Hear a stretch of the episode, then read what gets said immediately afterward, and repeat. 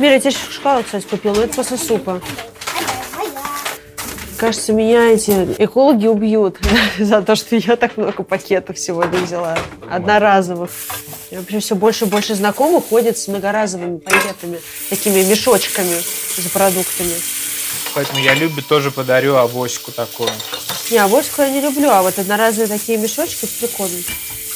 Объясни мне, что должно случиться, чтобы ты подумала, что все, я валю из этой страны, я больше не могу.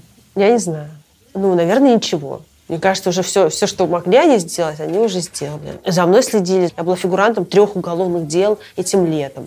А, то есть они все уже рычаги, которые могли задействовать, чтобы выдавить меня как-то из страны, чтобы заставить меня бояться, там, уехать, там, сбежать, а, они, наверное, использовали. Но я такой фанатичного склада характера человек.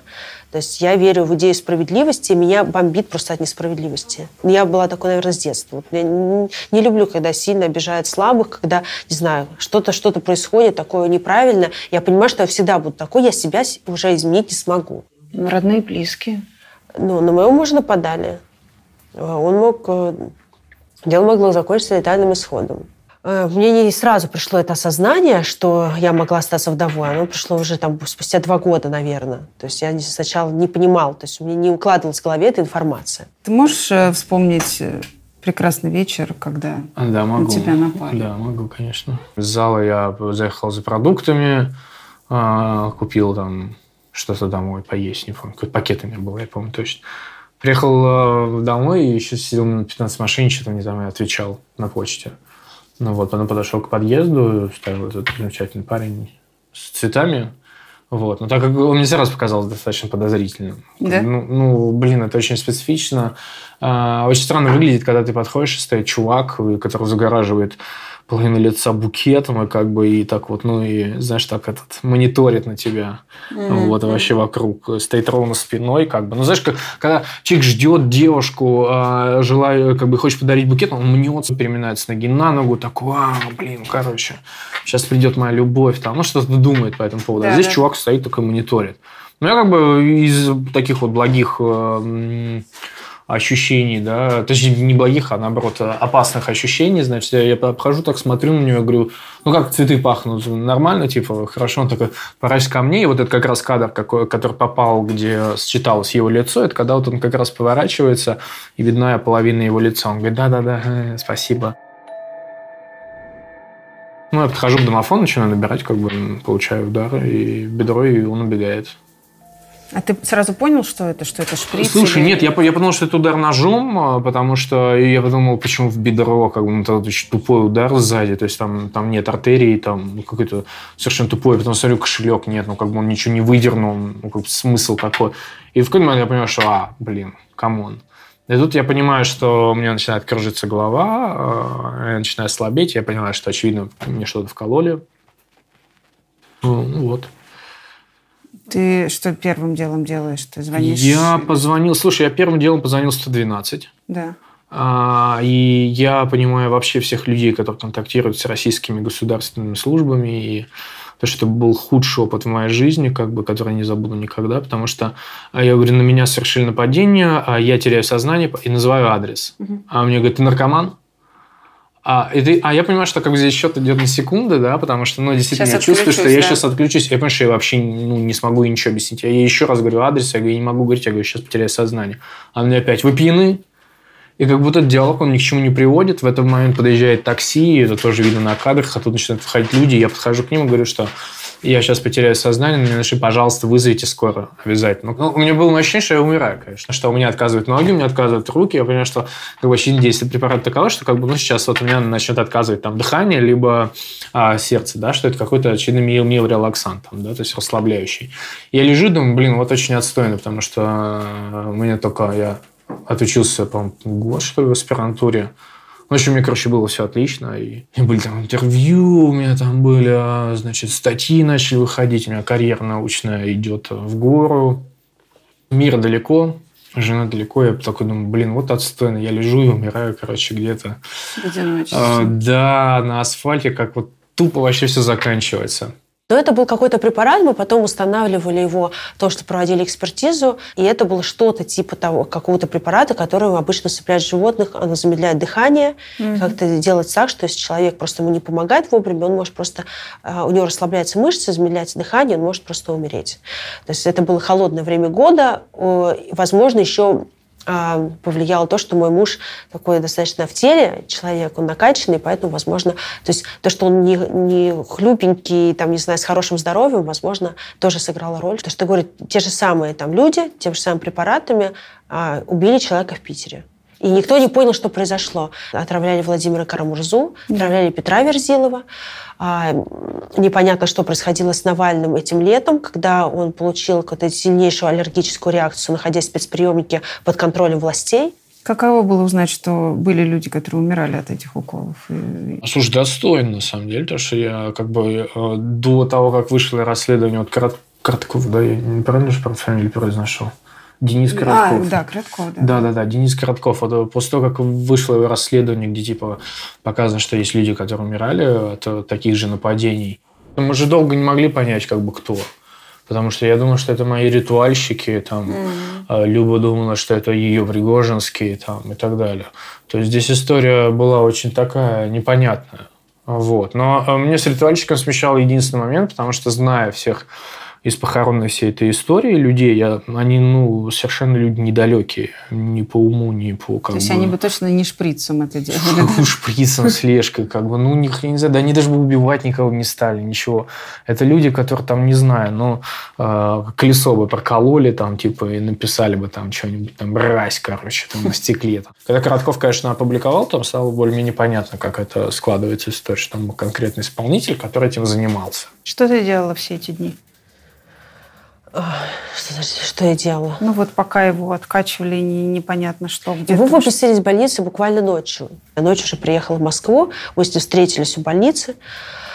А, и а, пытались восстановить его здоровье, сдавали анализы, писали правоохранительные органы. У нас около девяти, по-моему, отказов в возбуждении уголовного дела. То есть в настоящий момент даже нет возбужденного уголовного дела. Женщина-робот, ты хоть поплакала? Объясни мне. Я пошла писать правоохранительные. Я поплакала, когда увидела вот это слитое видео с а, подъездной камеры. Я когда увидела, что муж оседает и валится на землю, большой мой красивый статный мужчина так вот а, оседает на землю, мне кажется, слезы были. Хоть в одной ссоре муж тебе припоминал, что да, из-за тебя страдаю я? Да, припоминал. Как вы решаете этот конфликт? Я не, не знаю, что ответить на это. Я не могу ему ничего ответить, я не могу ничего тебе ответить. Я понимаю, я, когда это произошло, вот после, вот когда газета вышла, новая газета вышла с этим расследованием, а, я позвонила тогда мужу, и я ему тогда, помню, сказала, что я тебя пойму, если ты со мной разведешься. Что я понимаю, ну, скорее всего бы это, наверное, помогло. И с него вот этот риск там, получить, там, не знаю, какое-то очередное нападение. А, снялся бы это я ему сказала, что я, я пойму это. Вот. И что Но он принял решение, что он не будет разводиться. Семейка. Но он ничего не ответил, мне как обычно, что там, не знаю, как-то отшутился или что-то еще, но, но мы любим друг друга. У нас есть семья, и он понимает, что вот у нее такая сумасшедшая жена. Все, ребят, стоп мотора. Предлагаю устроить обед. Давай.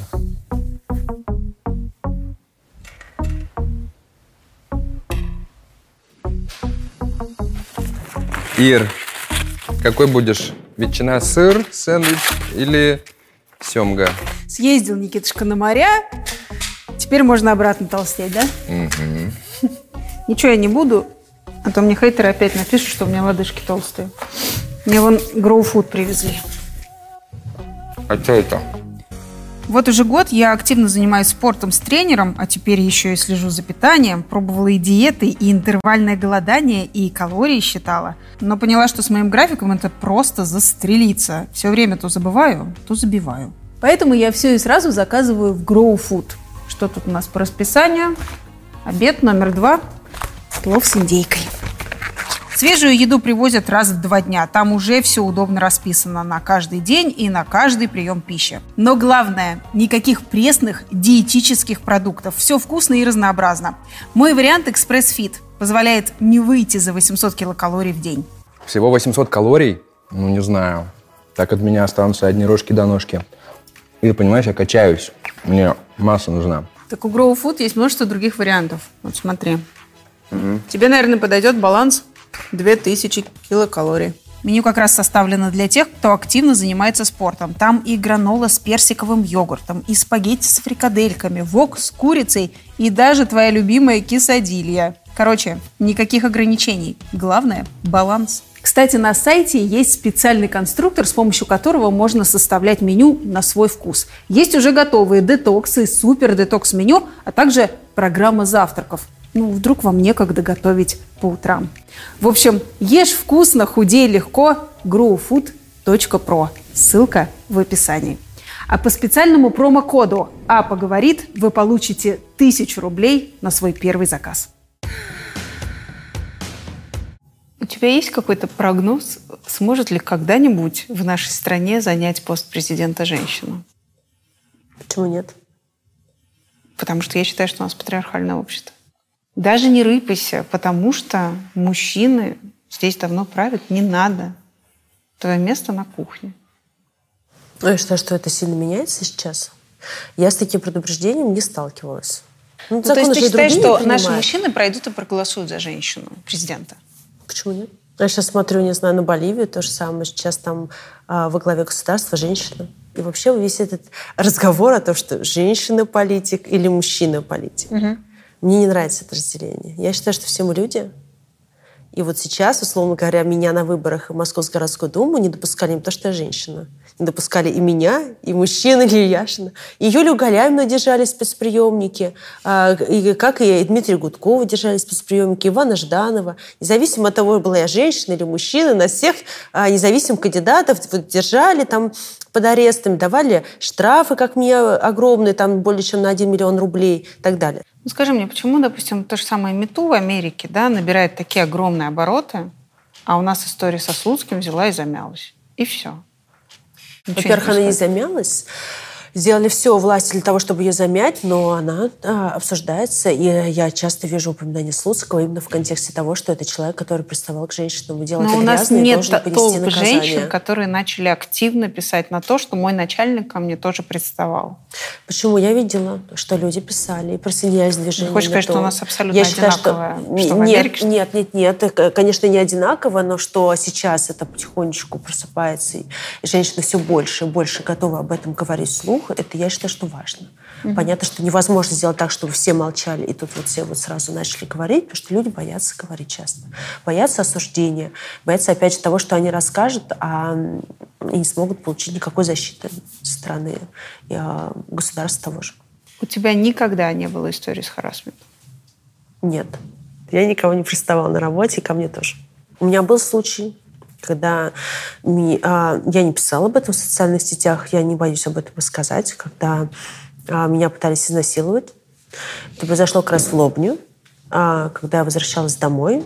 Человек шел за мной от электрички и проводил меня до дома. Я не видела его. Я просто потом, вспоминая, помню, что я выходила, и он был рядом около электрички. И потом я уже столкнулась с ним в лифте. И мне, я, мне удалось себя защитить Образом? психологически. Я Что смогла дать отпор. Ну вот. Ты, что, что ты ему сказал? Неважно, я соврала. Э, Неважно, что конкретно ему сказала, я смогла э, сделать так, что человек, человек испугался ко мне лезть. Ты сказал, что ты больна чем-то, что ли? Неважно. Ну, это важно, это но, очень интересно. Ну, в э, смысле, это Ну, э, я бы не хотела об этом совет. говорить, но я думаю, что ну, просто я вот как в стрессовой ситуации, я в них собираюсь и вот приобретаю какую-то силу. И некоторые люди теряются да, в стрессовых ситуациях, у них все летит из рук, а у меня наоборот, в стрессовых ситуациях я, у меня наоборот все сжимается, и я могу быть немного другой, в другом состоянии. И, ну, и для меня это было, конечно, когда я вышла из этого лифта, я, конечно, очень тяжело дышала, и у меня был такой вот прям вот, вот очень такое м, ужасное состояние. я приходила себя после этого, мне было тяжело психологически, потому что я поняла, что вот на волосок была от того, что это могло случиться. А, и я понимаю, что, конечно, есть в обществе эта проблема. Mm-hmm. Как я говорю, что, конечно, государство должно, власти должны реагировать на это. Сейчас же как наши власти реагируют? Минюст говорит, что проблема домашнего насилия сильно преувеличена. Да, то есть вот единственный их ответ. Да. То, что эта проблема действительно есть, мне нужно что-то делать. Когда я была беременна, я помню, я столкнулась, с, осталась задуматься о том, что у нас очень много а я вообще об этом, как бы мы с мужем думали, и а, действительно у нас были серьезные разговоры по поводу возможного усыновления детей, и потому что нам действительно жалко тех а, детей, которые находятся в детских, э, детских домах. Это ужасные условия, а, в которых дети не должны пребывать. И я думала, что очень много людей отказываются, женщин, от детей. И могли бы не отказываться, если просто был какой-то момент бы им поставлял бы кто-то там руку помощи давал или кому плечо. Mm. Потому что у меня были люди, которые, на которые я могла опереться. Какой-то тяжелый период, да, вот эмоциональный, гормональный, когда я была беременна. У меня был муж, у меня была, там, не знаю, семья, там, да, родители были, там, знакомые, друзья. А есть женщины, у которых нет, которые расстаются со своим парнем, да, во время беременности или еще что-то. А почему ничем не закончилась эта история э, с усыновлением? Вы говорили, это уже после рождения ребенка? Но это пока не закончилось. Мы думаем об этом.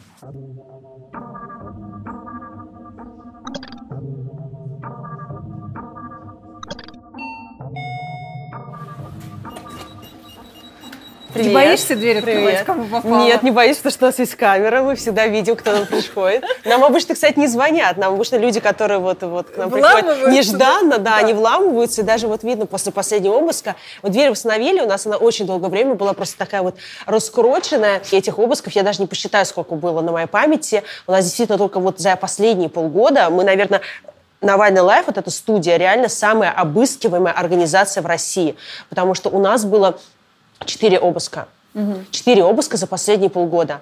Так, вот здесь... Э, здесь у нас режиссерская, друзья. да. Обычно у нас здесь все очищается. Так. А, обычно... Заходи, заходи, не бойся. Не бойся. Лиза, не заходите, бойся. Заходите, Лиза, не бойся. Да. А, обычно у нас здесь все ужасно, там просто вот подчастую вычищается во время обыска. У меня здесь лежала мятная такая колоночка маленькая, которая я слушала музыку там в свободное время. Ее забрали, какие-то AirPods сотрудников забрали. Все, естественно, экраны забирают, да, как казалось бы, как экран может помочь в, в каким-то там, не знаю, в экспертизе по уголовному делу, да, то есть я понимаю, что еще жесткий диск и флешка, они там могут найти какую-то информацию теоретически, там, да, постараться ее найти, но экран, да, ну, понятно, что они приходят для того, чтобы просто у нас изъять все подчастую. И ни разу ничего не возвращали? А, когда-то когда что-то возвращали, то есть, по-моему, Навальному недавно вернули какой-то iPhone 2012 года, то есть какой-то там первый, второй или там какой-то вот какой-то очень давний. А в семнадцатом году у меня украли ноутбук просто на обыске, который они процессуально даже не оформили как обыск. Вот сейчас сотрудника вот на месте нет, он сейчас, мне кажется, просто бы вот начал бы кричать в камеру, потому что украли, его крылышки KFC украли, съели. У него украли вейп, да, то есть у нас стало, стали вейп украли, да, вот, ну, то есть э, крылышки KFC и вейп вряд ли нужны ну, для расследования же, уголовного ну, как дела. Же, это данные просто ДНК. Приходят, это просто, просто приходят грабители, которые вот, они считают, что они хозяева, они могут прийти и забрать все, что угодно. Можешь мне описать свой дом детства, как он выглядел? Во-первых, это был город Лобня. Да, это было Подмосковье. Я прожила в городе Лобня Серьезно? года два, это была моя первая квартира в Москве. Это в Подмосковье, за МКАДом. Вот, поэтому я прекрасно знаю этот город, вот опиши мне свою Лобню, потому что я ну, ты, наверное, жила не в Лобне 90-х. Да. Да, ты была уже в Лобне, который сейчас уже более-менее благоустроенный город, Подмосковье, город, который а, ежедневно утром полностью загруженными электричками едет в Москву, там работает, и потом возвращается, потому что сейчас в Лобне работать негде. Да. Вот когда я еще была маленькая, я помню, у нас был... А, ткацкий какой-то завод. У нас был а, завод по изготовлению двигателей для стиральных машинок. Там работала моя тетя, пока он там mm-hmm. не обанкротился, не закрылся.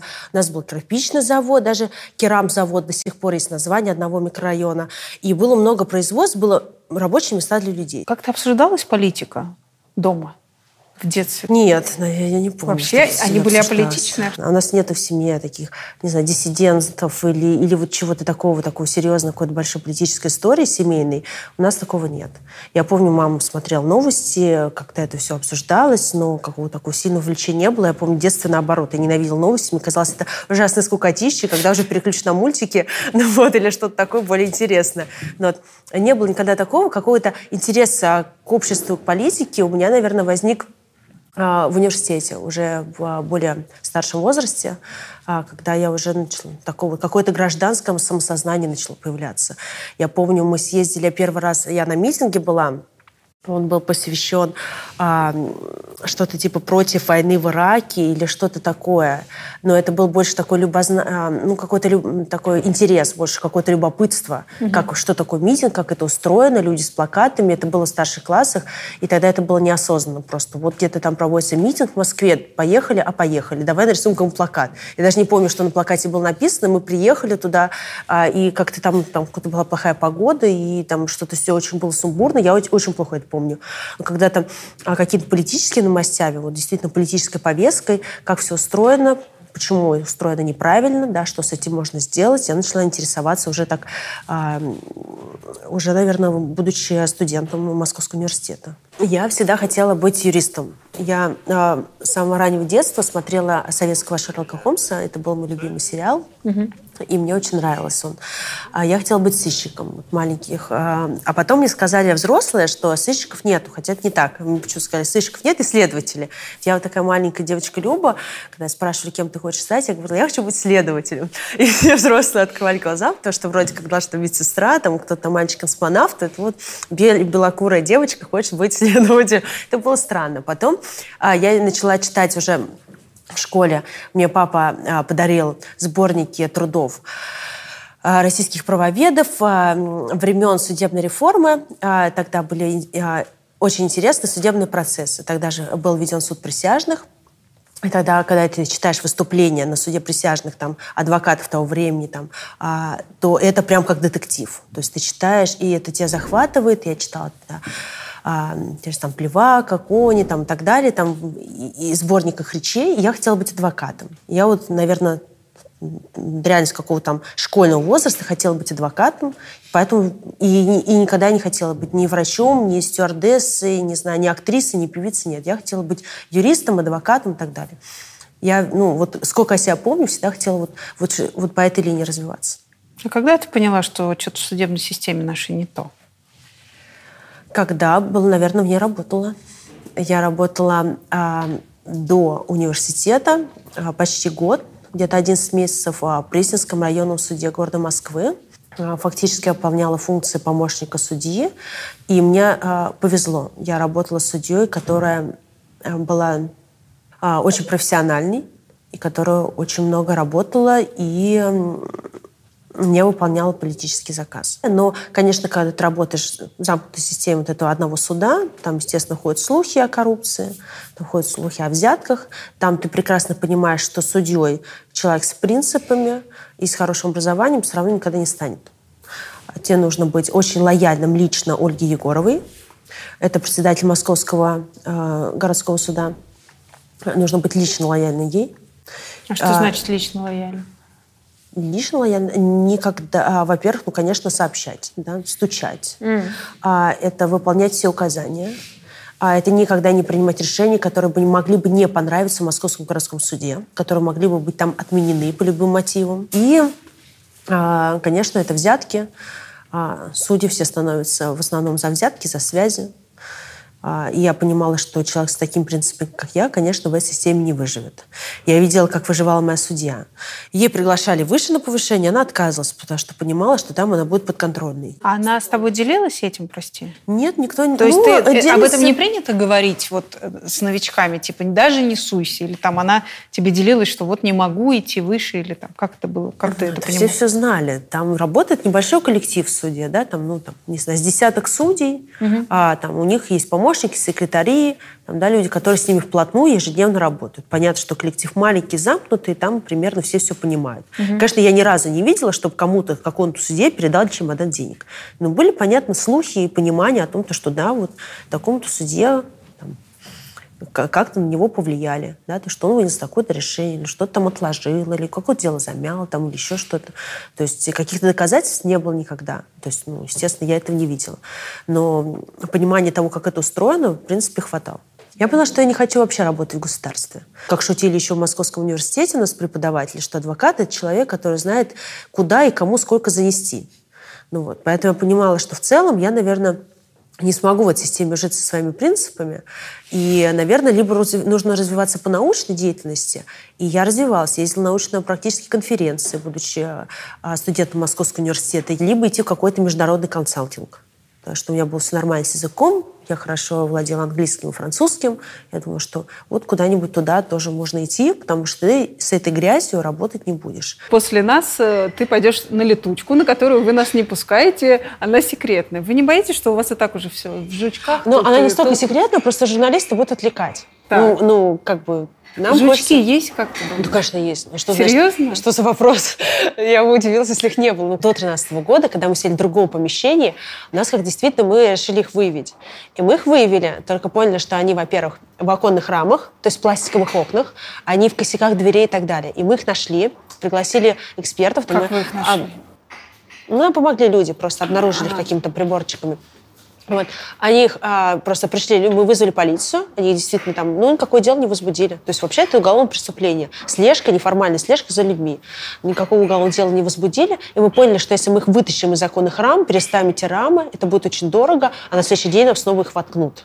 Поэтому мы понимаем, что постоянно, конечно, за нами следят, слушают наши телефоны. Здесь, скорее всего, куча прослушки видео, скорее всего, прослушка есть какая-то камера маленькая, потому что тогда был в косяке прям малюсенькая камера монтирована.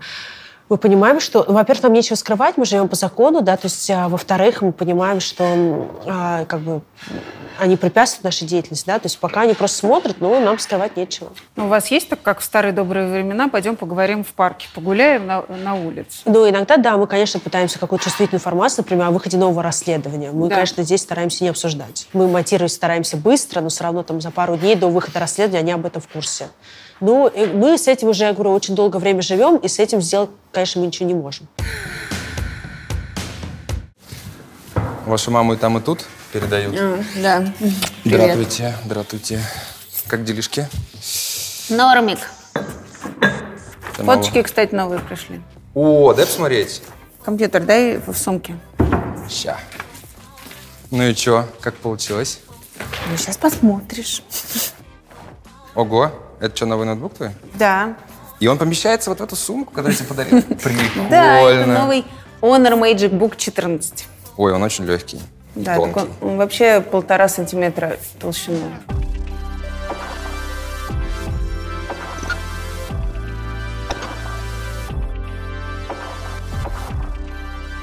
Оу, эффектно. Красота, мне нравится. И знаешь, круто, что никаких рамок.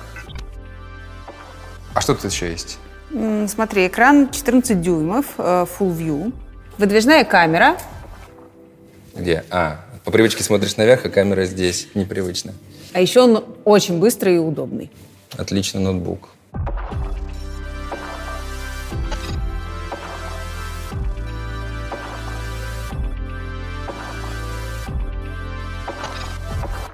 Так, ты будешь смотреть? Я уже все М. подготовила. Конечно, конечно. Тем более на таком экране, Ирочка. Показывай. Ну вот, этот вариант с водой, О, секси-пакси. а это с веревками. Я на тонкие веревки привяжу твое тело. На Нет, огромные ну какие канаты другие. моего беспредела. Что-то того. Слишком долго я ждала и, видно, перехотела. У-у-у. С тобой. Красиво. Когда ты изучала да, юриспруденцию, наши российские законы, они хорошие, в принципе, если они исполнимы? Смотря какие, смотря где. Ну, условно говоря, там, не знаю, налоговое законодательство очень сильно отличается от уголовного законодательства. И, конечно, а, законы сейчас очень сильно испорчены. да. То есть нужно, конечно, многие законы отменять либо откатывать. Прям целиком. Например, закон Димы Яковлева, который запрещает иностранное усыновление.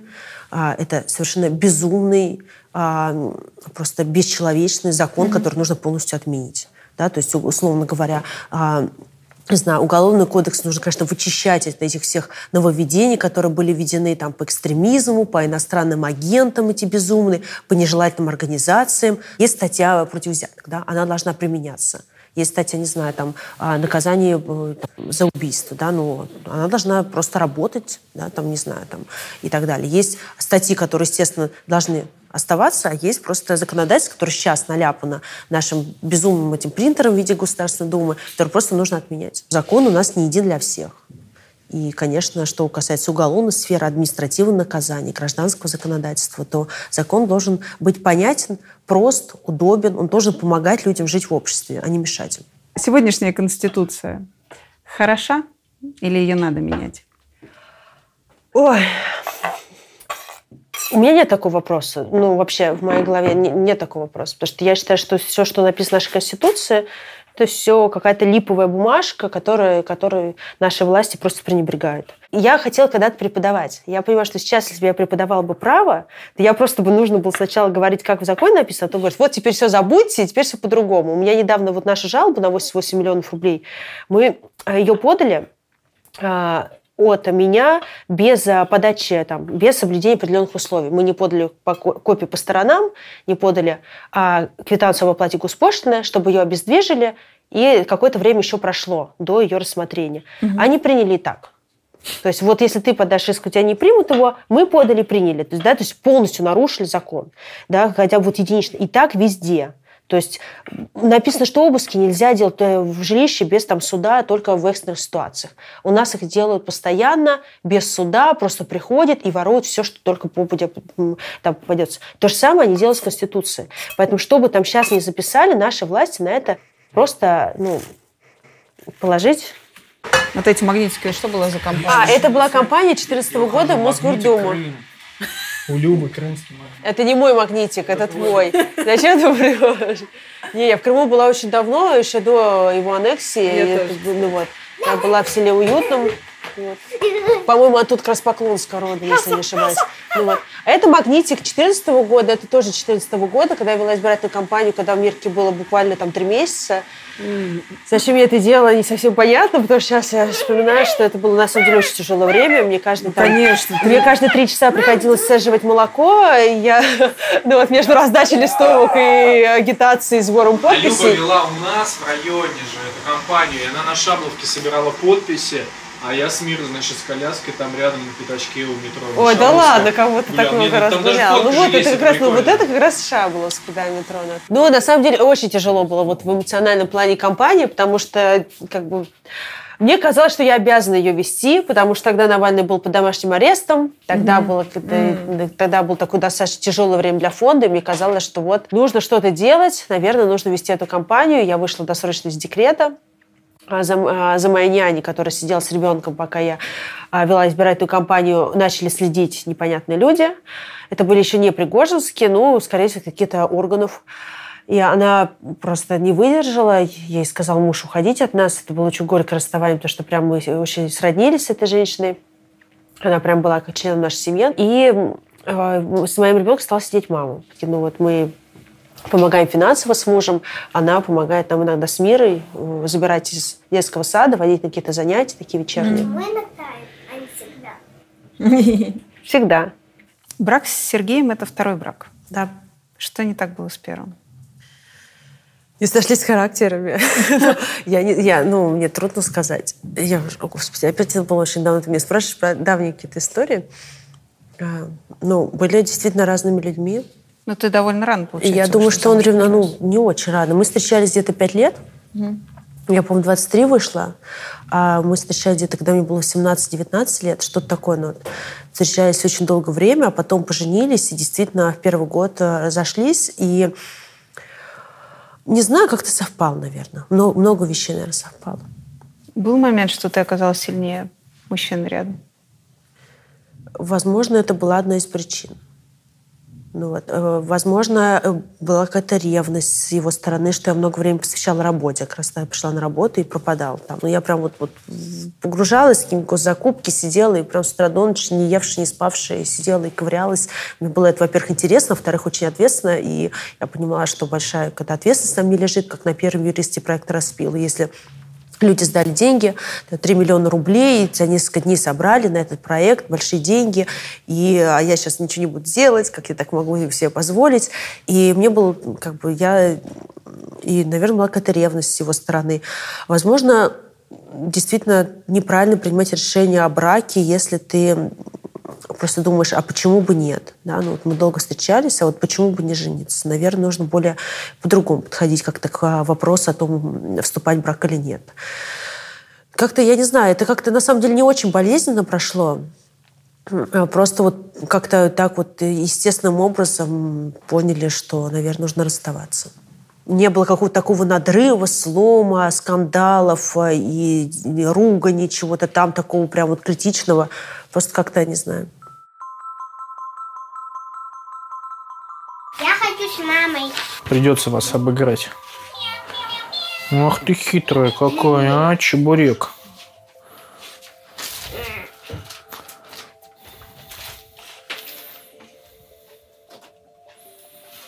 М, Ну, хитренькая ты, черепаха. Ага, он сейчас Ага. ест сюда, Мир. Ха-ха-ха.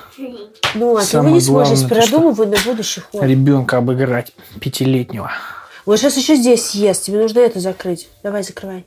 Тогда он туда придет домкой. Не хочу. Он туда не придет дамкой, он не сможет через две перепрыгнуть и съесть. А вот Ну так что, он сейчас я ему придет. тогда съем. А, ну давай. Почему Сережа? Почему Сережа? Так, сейчас не знаю. А почему? Я не знаю, как сказать. Потому что мой человек. Ну почему ты поняла, что он твой? Мы... Ну, мне кажется, что мы с мужем очень похожи внутри. А, И похожи именно тем, что, наверное, у нас прав... вот как в детстве, да, что такое хорошо и что такое плохо. Я сейчас этот стишок читаю дочка своя. Вот. И я, э, когда его читал недавно, я подумала, что вот у нас как раз с мужем полностью совпадает видение того, что хорошо и что такое плохо. Вот по каким-то морально-этическим а, взглядам мы с ним полностью вот на 100% совпадаем. Вы романтики? Наверное, нет, не романтики. Ну, не знаю. Ну, что он, как он ухаживал-то, хоть какое-то романтическое Ой, было я момент? Что помню, что же было. Или Ну, вы все про книжки говорили? Нет, ну я не помню, что... Первый я его позвала на свидание. Серьезно? Это вот как раз это ни в каком интервью никогда не было. Это эксклюзивная информация. Я его первый позвала на свидание, потому что мне было интересно, что это за человек. Мне было он прям как человек интересен. Где ты его увидела? А, В интернете, в Твиттере. Вы познакомились в Твиттере? Да. Так. Вот. Ну, как познакомились. Просто он был на меня подписан, я на него подписана. Мне было интересно. А я позвала его просто встретиться. Мне просто интересно было пообщаться. Ну, вот. Что ты написала мужчине? Здравствуйте, я Люба, пойдемте кофе Нет, ну мы с ним попьем?» общались до этого. Просто Так. я говорю, ну давай э, как-то сходим куда-нибудь. Я не, я не помню уже, но для меня это никогда не было проблемой. Я никогда не, не знал, кто она. Но вижу, там количество подписчиков большое. А мы жили тогда с моим другом, вместе снимали квартиру с Сергеем. а, И я ему говорю, слушай, я говорю, тут какая-то пишет девушка, говорю, у нее куча подписчиков. Я говорю, кто это такая? Я говорю, «Слушай, ну, ну, он как бы лучше разбирается в этом. А я говорю, может быть, ты ее знаешь? Он такой, да, это девочка. А у него ник тогда был девочка Е. Ну, то есть у нее еще до всех вот этих вот, она была девочка Е, это еще с э, ЖЖшных времен. Вот он говорит, да это у Навального юрист работает. Я говорю, ну ладно. Вот. И мы, ну, так познакомились, да. Когда ты понял, что прям это твоя женщина? Слушай, а, а, а, мне периодически задают этот вопрос, как, ну, друзья там, да, задавали еще на тот момент. Я говорю, когда она мне сделала болевой прием на, на хил, на хил схожили, она же КМС по, по самбо, а я тоже занимался долгое время и борьбой, и боксом, вот, и что-то мы с ней дурачились, она мне сделала хил, и это, ну, вот это вот моя женщина. А вот, это если, да, так по, Силой по, взяла, по поняла. истории, да. А так, ну, э, знаешь, это тоже так хороший э, вопрос в плане, насколько люди, в какой момент и как они интерпретируют вот эту вот близость, да, или там ощущение. Я просто в какой-то момент понял, что мне с ней комфортно, и это, она, там, первая женщина в моей жизни, с которой я почувствовал э, некое вот, ну, то, что, ну, знаешь, мне не тяжело, да, то есть вот я когда общаюсь тоже там с своими друзьями или еще с кем-то, они все время рассказывают, блин, хочу там сбежать, хочу там, не знаю, на меня давит, короче, я вот все время ищу там, значит, поменьше времени. Мне было абсолютно комфортно, она не, не давила, тяжелого ничего не было, я подумал, что да, вау.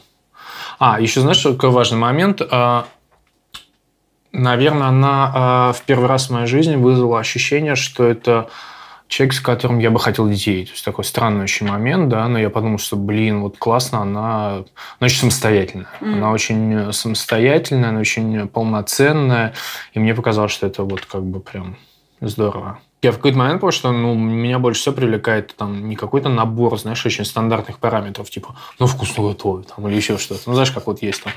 Я любил себя. Потому что просто он полноценный человек, который, который развивается. То есть вот очень редко можно, на самом деле, встретить вообще людей. Это неважно, там, не от гендера зависит, да, ни, ни женщина, ни мужчина, а просто вот человек, который был бы счастлив от того, чем он занимается, он хочет развиваться, и ты как бы смотришь на него, и тебя это восхищает. И вот, ну, я думаю, что с Любой это вот какая-то схожая история. А предложение он тебе сделал или ты Нет, он сделал предложение, но это не было каким-то таким супер романтичным на воздушном шаре. Это было достаточно так. Как? Ну, обычно. Они, они пожениться ли? Обычно. Ну, что-то типа того, наверное. Ты второй раз надевала белое платье? Да. Чувства те же самые, когда выходишь второй раз? Ну, первый раз, наверное, выходишь же раз и навсегда. Мне спрашивают сложный вопрос. Я об этом как-то не, не задумывалась. Не знаю, какие-то чувства анализировать во время свадьбы. Просто свадьба, на самом деле, это очень э, хорошее время. Мне очень нравятся эти дни. Я очень люблю быть на свадьбах. Я, да, я всегда всем знакомлюсь, так говорю, когда же уже поженитесь, когда я очень хочу погулять на свадьбе, я очень люблю свадебные я тоже конкурсы. есть такая подруга, да. Да, ну вот все эти вот это, это моды и так далее, я всегда вот, вот, вот всегда, я очень люблю там где-нибудь там вот это вот в бутылочку, там что-нибудь упустить, там танцевать, я буду зубами передать, карандашик. Я очень это люблю. Я не знаю, откуда это у меня, ну вот, но это все мое. Вот. И я, я мне очень раз, там, когда сама выходила замуж, это действительно такой очень, такой, очень интересный, странный день в твоей жизни, когда очень много суеты, внимания, какой-то, ну, вот, все такие приподнятом, радостном настроении. И действительно, это такой вот, как какой-то большой день рождения, наверное когда все тоже дарят подарки, и все тебя поздравляют, ты вот такая красивая, вся накрашенная, с фатой. Это очень классно. Хотела спросить как раз, поменяло ли тебя материнство? Не знаю. Но ну, мне кажется, каждая женщина немного меняет.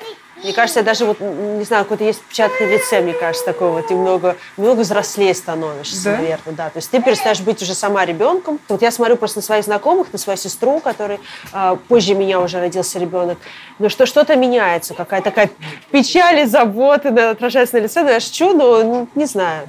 Мне трудно судить, наверное, нужно спрашивать у людей, которых меня знали до материнства. А можно я еще макароны поем? Ты вообще-то суп должна есть. Хочу макароны. Дашь макароны? Да, макароны тебе, да. Сосисками. Сосисками? Ну, посмотреть, есть сосиски или нет. А, а ты еще голодала, помнишь? Помню. А ты помнишь? Помню, как ты лежала. Да, я весело, Мир, тебе весело, мне не очень. Я лего собирала. Да, ну вот Мир ко мне приезжала, могу И собирала леги. Слушай, а если вспомнить голодовку твою, что было самым неожиданным для тебя? То есть э, там появляются какие-то чувства, о которых ты не знаешь раньше? Судя по всему, они снимают меня с выборов, и я уверена, что это политическое решение. У меня нашли якобы брак в 725 подписях избирателей, жителей э, Арбата, Пресни, Хамовников, что практически 15% при разрешенном браке в 10%. Я считаю, что это политическое решение, и я объявляю голодовку. Ну, вообще э, нет такого какого-то такого какого-то нового чувства. Нового чувства у меня было, когда я стала выходить из голодовки. Mm-hmm. Через два дня примерно после того, как я начала принимать вот какие-то там по чуть-чуть какие-то там, буквально там несколько, там у меня была такая вот э, бутылочка сока маленькая, я ее разделяла там на четыре приема, и каждые там полтора часа должна была принимать. Когда я начала это делать, то есть, да, то есть еще там минимальное количество калорий начало поступать в организм, то есть какой-то был сельдереевый, огурцовый сок, что-то такое. Я поняла, что я совершенно по-другому стала себя чувствовать, я стала совершенно другим человеком, я стала улыбаться, мне стала нравиться жизнь, мне стало, ну, То есть такое ощущение, что вот, я не знаю, у меня какая-то прошла ужасная депрессия, я стала ну, чувствовать какие-то краски и вкус жизни, который до этого я не чувствовала. Mm-hmm. Я не понимала, находясь в голодовке, у меня не было такого ощущения, что я живу как-то не так. То есть так как это... Ну, я долгое время там была и как-то привыкла уже к этому состоянию, но я поняла, когда уже стала выходить, что была в каком-то коконе, вот таком эмоциональном, mm. психи... психологическом. Я вот, ну, по-другому совершенно ощущала. Самое тяжелое, могу сейчас сказать, был четвертый, там, третий-четвертый день, когда организм не перестроился еще. Ко мне приехал да, ребенок, и ее мама привезла с дачи, она ко мне заходит, а я не могу встать. Я лежу, и я просто попросила коллег, у меня со мной постоянно кто-то там рядом находился, угу. я говорю, купите в ближайшем магазине Лего, они сходили, купили Лего, вот мы вместе с ней лежали, она собирала рядом Лего, а я просто лежала. Ну, вот. Слушай, ну четвертый день. Мне кажется, что ну, день я выдержу, не поемши на, на, на воде, мне кажется. А потом у меня просто ну, вот эта злость, мне кажется, на Ну, мне тоже так казалось. Мне тоже казалось, а что, что я тоже, когда в течение дня не ем, у меня начинает болеть голова и живот и так далее, но у меня как-то это э, не было. Я не знаю, почему. Может, я психологически настроена на долгое голодание, поэтому я поняла, что ну, не надо болеть голове, потому что все равно ничего не поможет. Я все равно не буду принимать еду. То есть третий, четвертый день, он самый тяжелый, потому что организм еще не перестроился. Потом я уже узнала, что потом будет легче, потому что когда мне было совсем плохо, я думала, что, а, что, это, что я уже умираю. Ну вот. И я тогда разговаривала с своим коллегой Леонидом Волковым, который а, голодал, но он голодал, по-моему, около двух недель. И он мне сказал, что это вот сейчас вот период пройдет, дальше организм как-то попривыкнет. И потом, как я понимаю, организм, он перестраивается. Там сейчас Э, мозг работает на углеводах, а потом он перестраивается какие-то кетаиновые тела или что-то такое, которое расщепляется из жиров. И то есть у тебя организм полностью перезапускается, вся иммунная система, и ты совершенно по-другому он работает. То есть, да, то есть даже, ну, то есть даже мозг начинает на, другие, на другой пище работать. Тебя кто-нибудь да? отговаривал? А я никого не предупреждала голодать, а, что я буду голодать. Да? То есть я приняла это решение самостоятельно, и а, за что я потом очень долго получила выговор от мужа. И муж меня отговаривал каждый день. Не было ни дня, когда муж не а, не делал мне еще тяжелее морально, потому что он каждый день говорил, что зачем ты это делаешь, у тебя есть ребенок, почему ты со мной это не обсудила, почему ты голодаешь. Ну, вот. Но я понимала, что если я его предупрежу заранее, то что мне ответит. Ну, мы тогда очень сильно поссорились э, из-за всей этой голодовки, потому что это было решение принято ею спонтанно и как бы не э, спрашивая ни моего там мнения, ни мнения родственников, ни даже по самому факту голодовки, как, бы, как вот она будет проходить, да, то есть как бы ну, какую там роль она видит там на, нас в этом процессе, да, что ей от нас нужно и так далее. То есть она зачастую как бы вот достаточно волонтаристски включает э, нас в этот процесс, опять же, как бы вот, ну вот, вы знаете, с кем вы живете, да, ну, окей, ладно. Вот. Ну, то есть, это на самом деле, с моей точки зрения, не, не, не всегда правильный. Наверное, это можно было бы достичь э, более, скажем так, э, обсуждаемыми путями. С другой стороны, я прекрасно понимаю, что многие из этих вещей, они принимаются действительно, требуют быстрого принятия решений, быстрых каких-то спонтанных вещей, а, к сожалению. Поэтому вот ну, что вы вот делали? Так, ну, что, То есть, что вот она перестала есть, и что, да. что делать? Ну, она сказала, я буду жить вот в этом центре сбора подписей, потому что там будет за мной врач следить, еще что-то и так далее. То есть, ну, вот э, это... А она даже дома не ночевала? Нет, она не жила дома, конечно. Ну, как приезжала, она ночевала в какие-то там, не знаю, там, несколько дней из недели. Там, большую часть времени проводила там.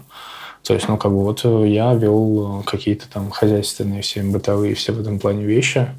Вот, и меня не включали, конечно, в этом. То есть меня поставили постфактум, да, и, конечно, меня это вызвало массу негативных э, эмоций. А почему ты приняла решение жить не дома в этот момент?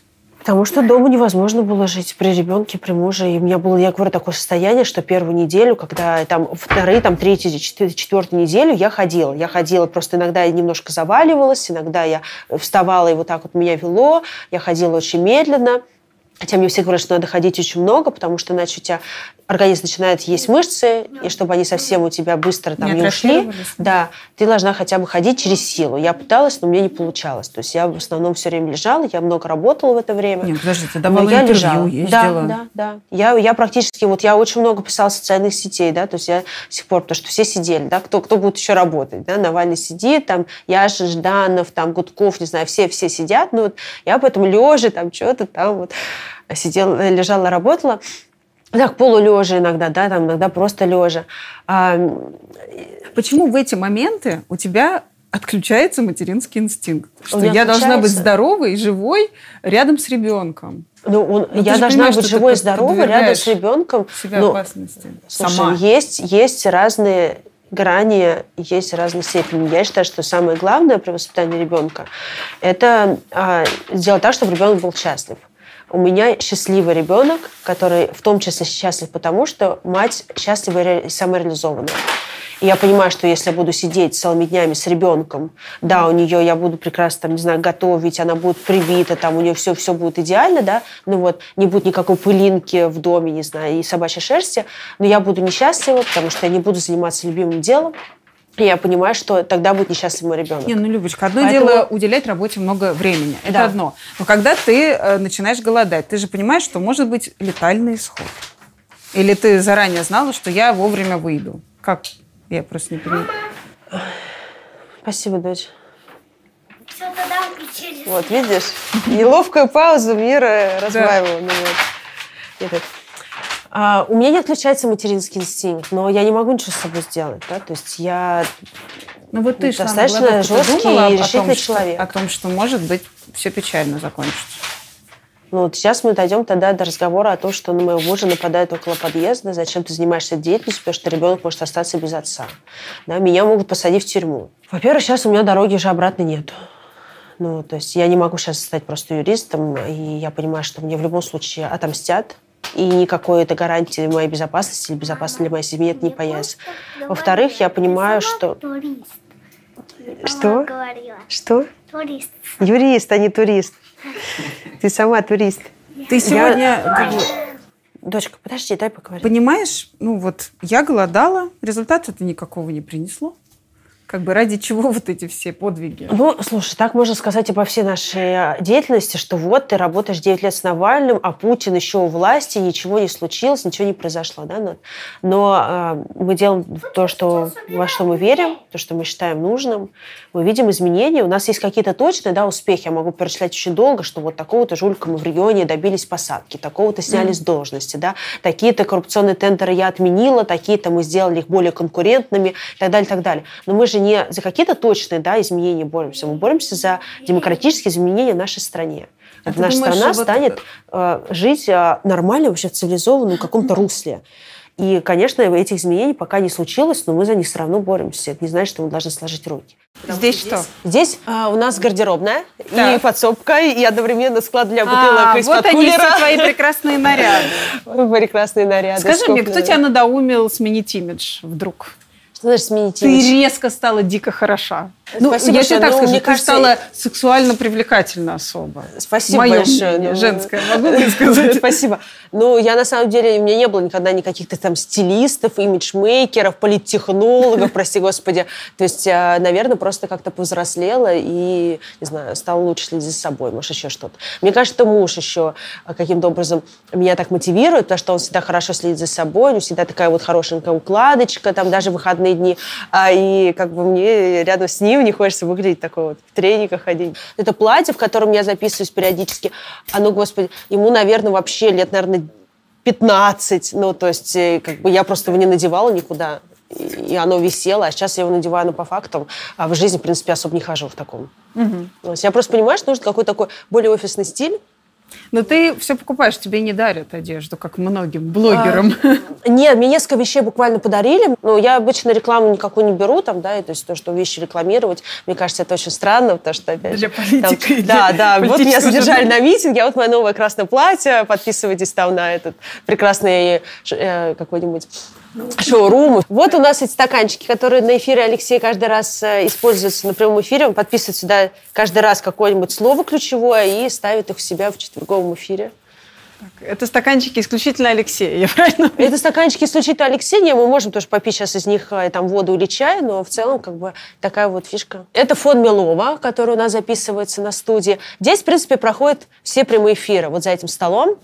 Раньше они проходили прямые эфиры для больших трансляций тоже, но потом, когда мы поняли, что все большие трансляции с митингов, с дней голосования, у нас постоянно приходят нам вот эти нежданные друзья из правоохранительных органов, мы перестали вести эти эфиры из э, наших нашей студии, потому что это просто, ну, как бы очевидным образом, что через пару минут э, после начала трансляции к нам придут. То Поэтому... есть вы видите секретных каких-то мест уже? Последний, просто... последний раз, когда мы вели большие трансляции, это был день голосования а, в сентябре, и мы вели э, в московской студии, было несколько студий, у нас были реги... региональные включения, была вообще из моей квартиры. Она очень маленькая, эта квартира, там негде было развернуться, это было ужасно, потому что там был прям перед столом стал диван, потому что его уже некуда было сдвинуть, там все вот так вот были. Мне муж до сих пор вспоминает не самыми лучшими словами, э, как мы там вели трансляцию, потому что у нас испорчена белая стена, мы клеили туда фон. Поэтому здесь идет э, четверговые эфиры Навального, основные прямые трансляции. И вот эти фоны тоже мы их придумали. Здесь за ними, сейчас, если мы их замотаем, так, в другую сторону.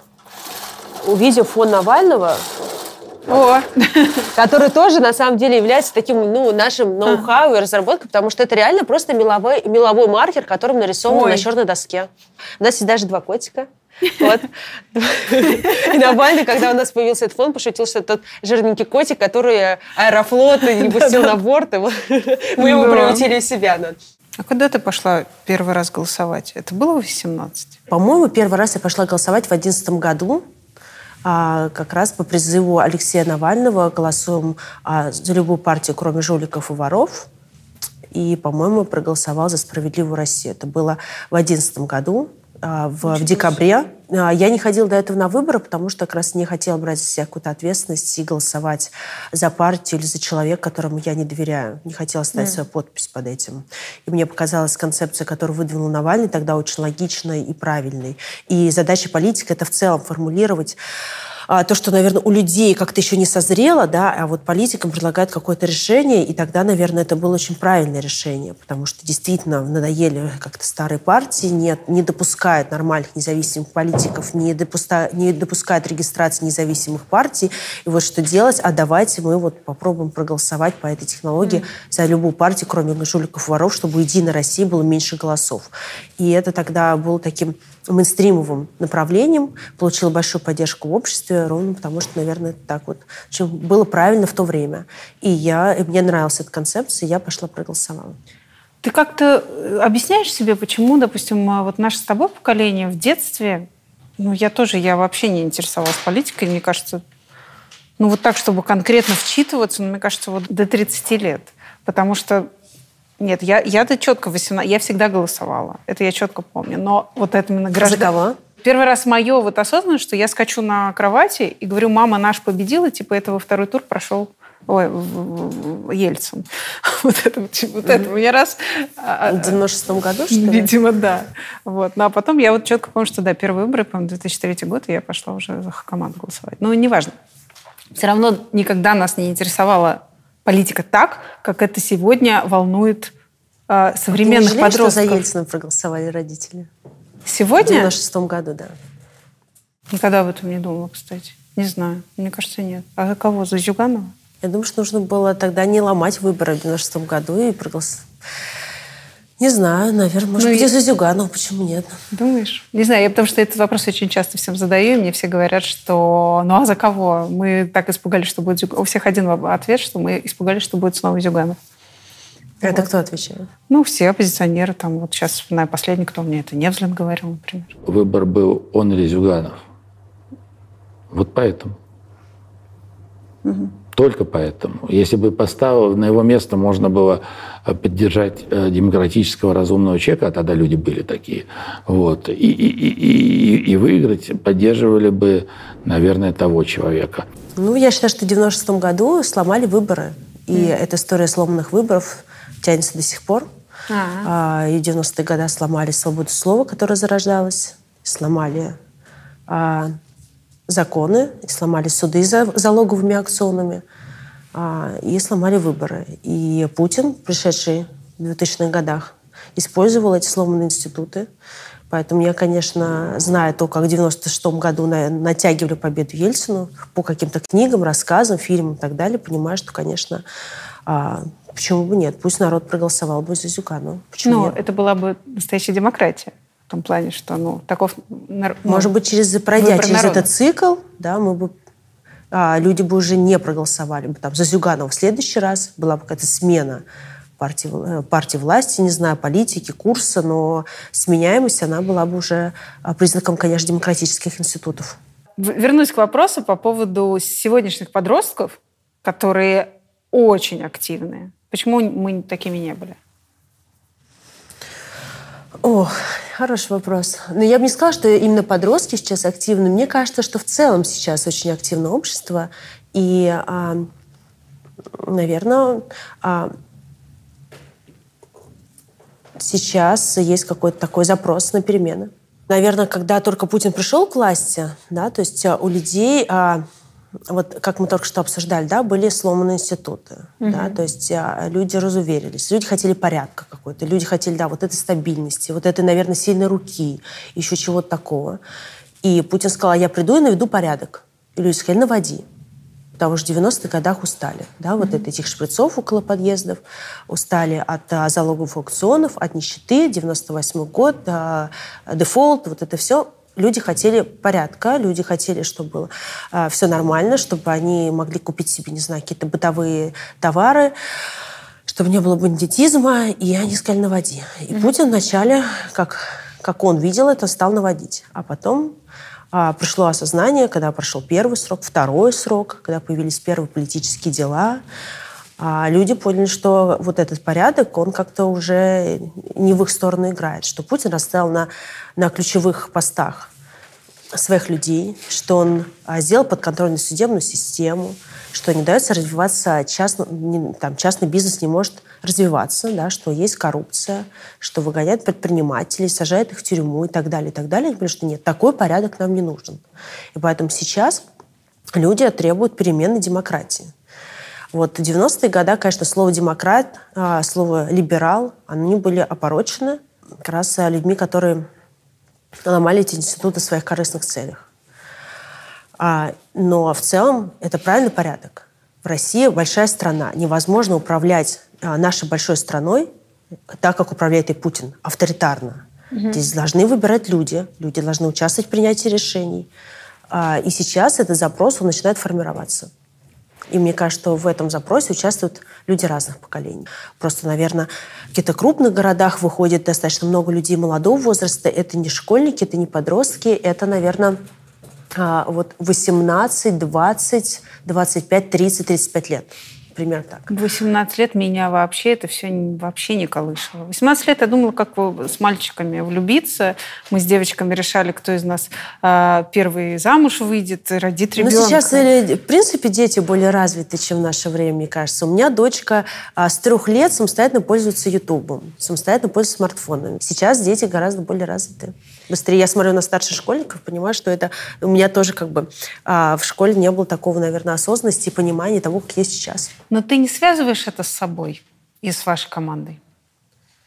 Что вы что оказались именно? на той площадке, где как раз тусовались подростки и смотрели свои какие-то приколы, и из-за несвободы слова вы оказались на той площадке и как раз стали для них теми кумирами, которыми там для меня был в свое время Парфенов, например, тот же там политический журналист, и я Нет, его Ну, во, ну, во-первых, это миф, да, что нас поддерживают именно подростки. Этот миф, который а, развивал какие-то поли, ну, политехнологи Кремля во время протестов «Он вам не Димон» в семнадцатом году, mm. что вот Навального поддерживают подростки. Они постоянно куда-то что-то вкидывают, да, на этих акциях протеста летом они рассказывают, что это были приезжие. Вот в Москве якобы выходили протестовать да, люди, да, такое. под дубинки. Это не москвичи, это якобы какие-то какие-то приезжие. А для тебя это плохо, Они это рассказывают. Нет, но это не так. Я смотрю на категорию людей, которые, например, смотрят мои видео на Ютубе, да, то есть видно полу, да. полувозрастная категория. Э, то же самое видно по пабликам, например, ивент в Фейсбуке организуется, да, для того, чтобы провести какую-нибудь публичную акцию протеста. Тоже можно посмотреть примерно там соцдему, вот это все. А, и там видно, что а, очень большое количество молодых людей, но это молодые люди примерно вот нашего возраста, 30-летние, да, 35-летние, которые не жили еще, наверное, так вот полноценно в советское время, у которых есть понимание того, что они имеют право выбора. Mm. Они выбирают себе зубную пасту, выбирают место учебы, выбирают место работы, там, свое, там, не знаю, полового партнера. Почему они могут выбрать себе депутата? Этот вопрос у них встает там, и они не знают на него ответ. Да, почему им не дают это сделать? Ответа на этого нет логичного. И они выходят на улицу протестовать. Но что выходили какие-то школьники, но это миф. Так, что ты хочешь узнать?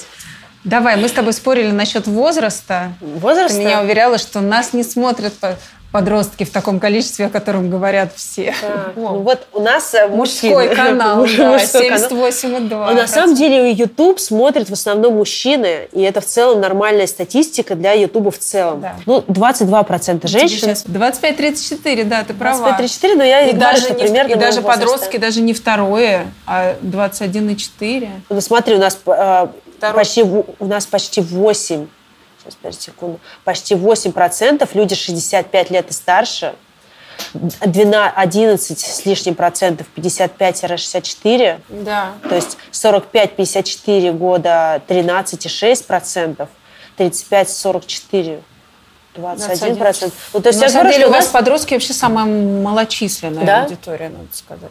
А Ты я вру? Нет, нет, а как ты, как ты объясняешь, что очень много подростков на митинге? Как ты объясняешь, что вы задали моду на это?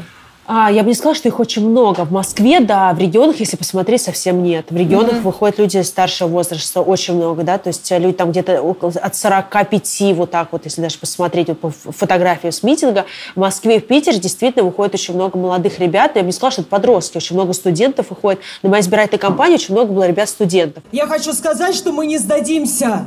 Мы требуем допуска на выборы всех независимых оппозиционных кандидатов, которые собрали подписи и сдали их в, э, их в избирком. Мы требуем допуска на выборы. Допускай! Допускай! Когда ты впервые вы- выступил на митинге? Ой, давно. Давно, я не помню. Я не помню. Был митинг на 2000 человек, и, может, год четыре назад. Я уже, я уже не помню даже, какой это митинг. был. Страшно? Нет, но это же люди, которые тебя поддерживают, люди, которые выражают с тобой единые взгляды. Это же не какие-то страшные люди. Ты общаешься с ними. Это фактически твои друзья. Ты выходишь с ними, общаешься. Ну, то есть ты, ну, смотри, ну это же ораторское искусство. Ну, ты была там студентка Люб, ну, понятно, ты вставала, Это, грубо говоря, ораторское искусство, мое выступление на митинге. Я не думаю, что к нему относится, но, но я это не воспринимаю так. Вот есть люди, которые выражают со мной единые политические взгляды которые тоже хотят почувствовать солидарность, почувствовать, что они не одни. Они выходят, чтобы заявить о своих правах. И я выхожу так же. И я очень... Я никогда не стремилась ни на какую сцену, и, я очень редко выступаю, на самом деле, на митингах. Мне очень нравится быть вот именно в толпе единомышленников, не знаю, улыбаться, пожимать руки людям, ходить э, рядом с ними и просто чувствовать вот это единство и солидарность. Как вы считаете, можно ли запретить любовь? Можно ли в России запретить любовь? За любовь!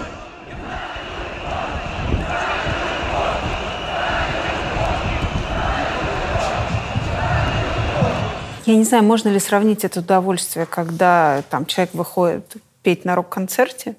Я никогда не пела на Да, да, рок-концерте. да. Я боюсь, что никогда в жизни менее. не буду петь, потому что очень отвратительно это делаю.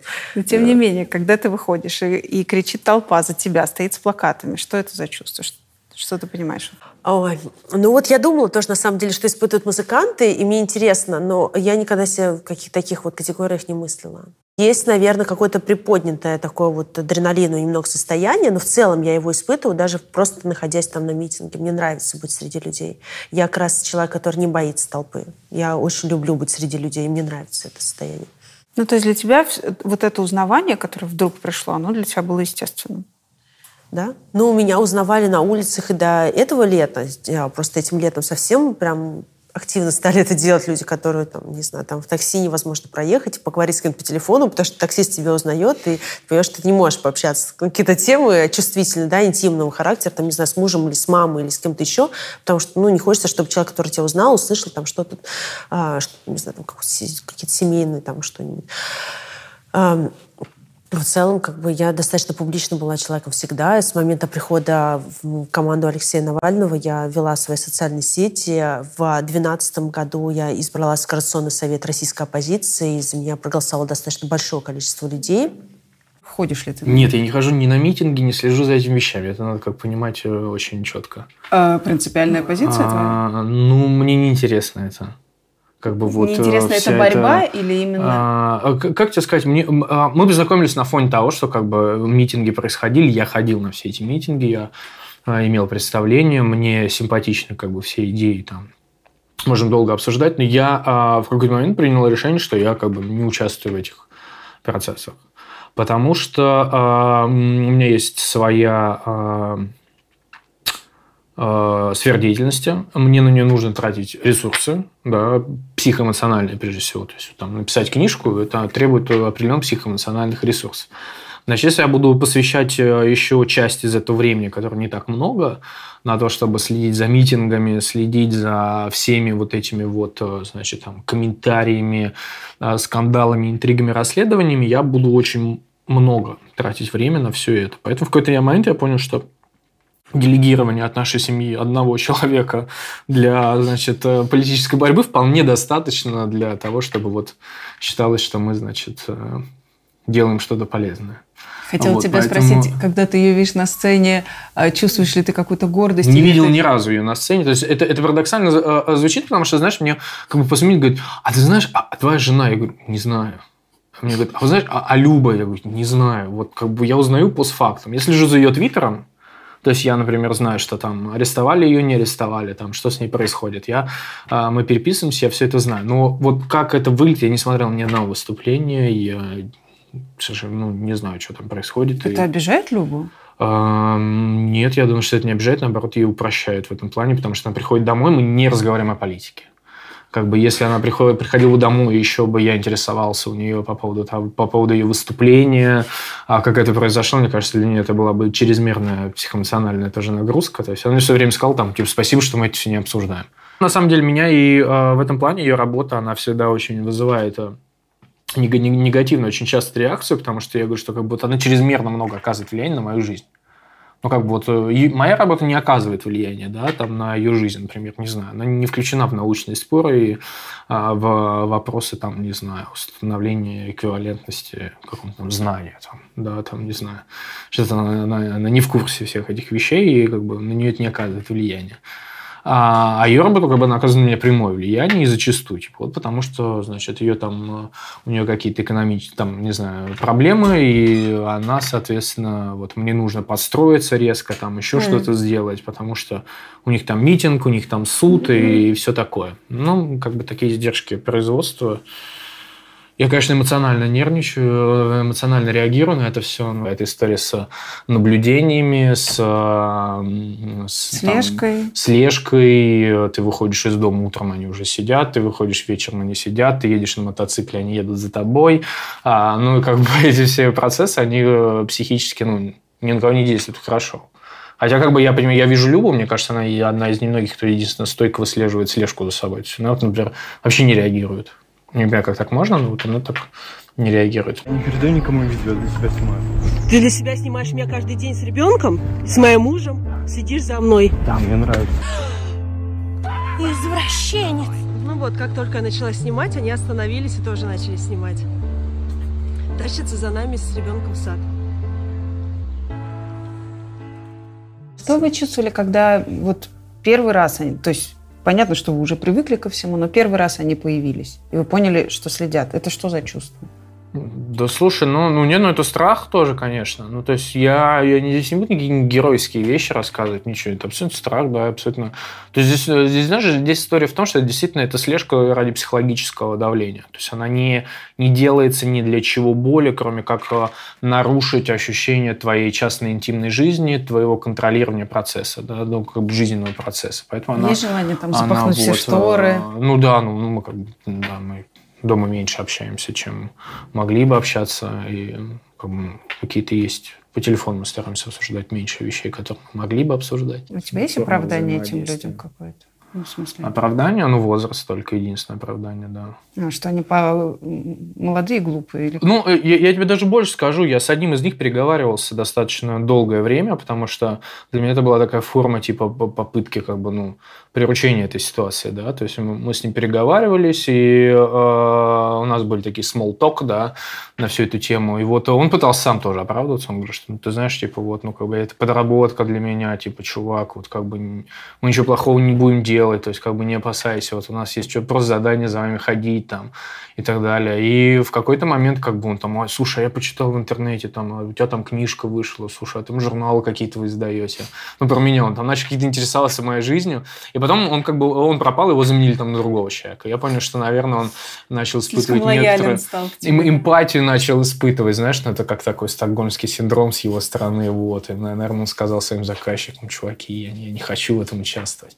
Ну, как бы я, я, я- мысленно понимаю, что, э, да, я, я антрополог, да, по, по, по э, роду деятельности, социальный антрополог, поэтому я понимаю, что как бы всех можно понять, да, да, как Клод Левистрос, все мы каннибалы, да, то есть на самом деле всем можно понять логику, да, это можно попытаться представить, что они думают. Вот если попытаться представить, что они думают, ну, Наверное, он действительно не очень занимается политикой, ему это неинтересно, ему предложили какие-то деньги, понаблюдать за, за какими-то людьми.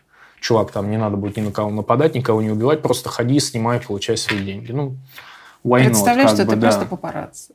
Why not, да. Ну, как бы вот э, здесь же очень тяжело представить действительно степень, не степень, стратегию рационализации Мгм. а, людей, да, как бы как они а, объясняют это для себя. Я уверен, что у Маргариты Симонян тоже есть некоторые объяснения, которые там стройно, и его можно попытаться там как-то увидеть некоторую логику. тебя были после этого претензии к Любе, типа, Да, я эту конечно, жизнь да, не выбирал? Да, да, да, конечно, конечно, да. Ну, это вполне логично, да. И я не вижу никакого а, профита отрицать все эти истории. Да, конечно, я живой человек, да, конечно, мне это неприятно. Кому было бы приятно а, мне говорят, а вот а жена гордишься тем, что она а, голодает. Там, не знаю, ну, как, Чем можно гордиться? ну, какой нормальный человек э, будет гордиться тем, что, как бы, я не знаю, что его близкий, э, любящий, э, человек, которого он любит, да, он будет там голодать, не знаю, изводить себя.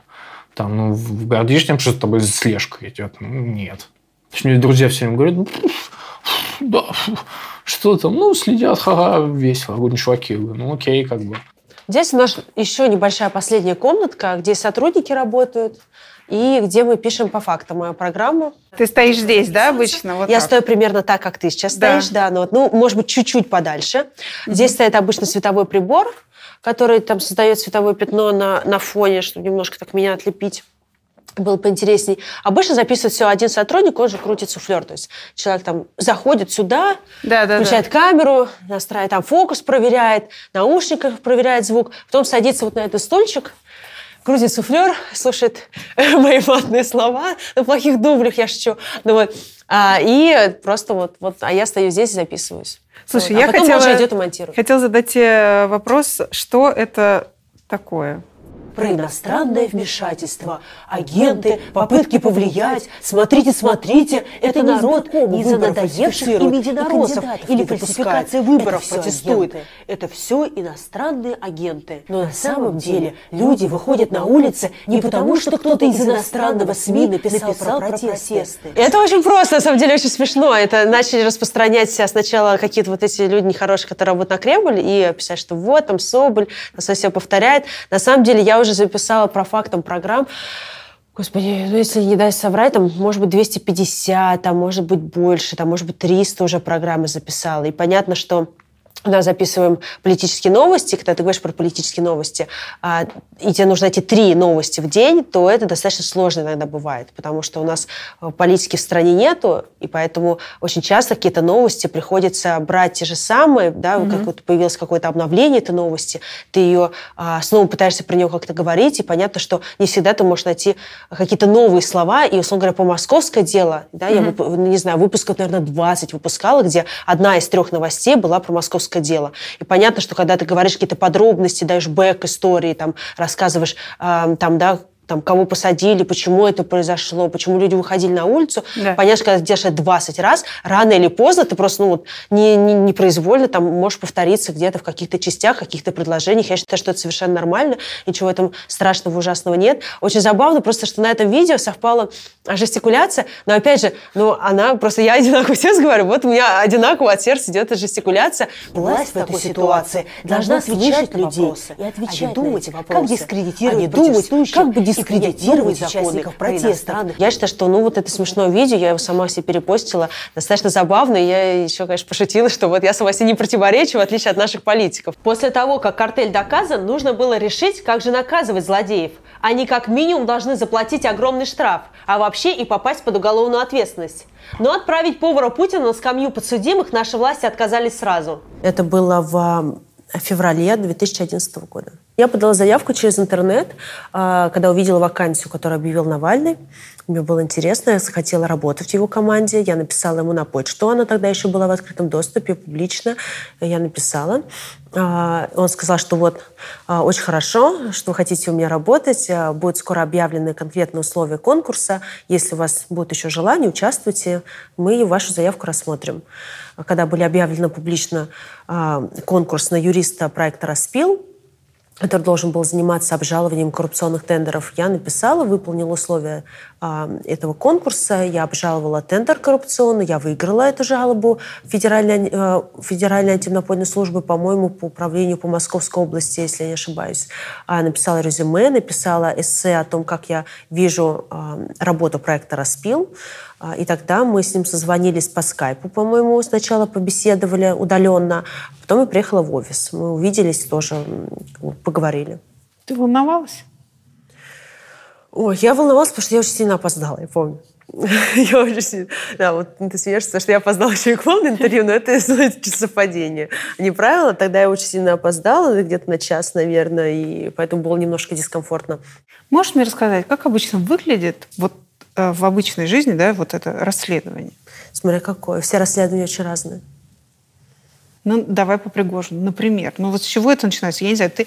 Как я себе представляю? Очень, Сидит очень фонд, фонд борьбы началось. с коррупцией все время что-то на каких-то странных, неизвестных нам сайтах находит какие-то штуки. Это называется госзакупки, а, государственный реестр каких-нибудь юридических лиц. Вот это все странные сайты. Порой я сидел на сайте госзакупок. Как это выглядит? Да, ну вот когда мы находили да, расследование по Пригожину, это ты сидишь и мониторишь а, сайт государственных закупок. А почему вы решили? Сегодня мы занимаемся Пригожиным. Завтра Нет, мы, мы так не решали. В том-то дело. Я могу рассказать.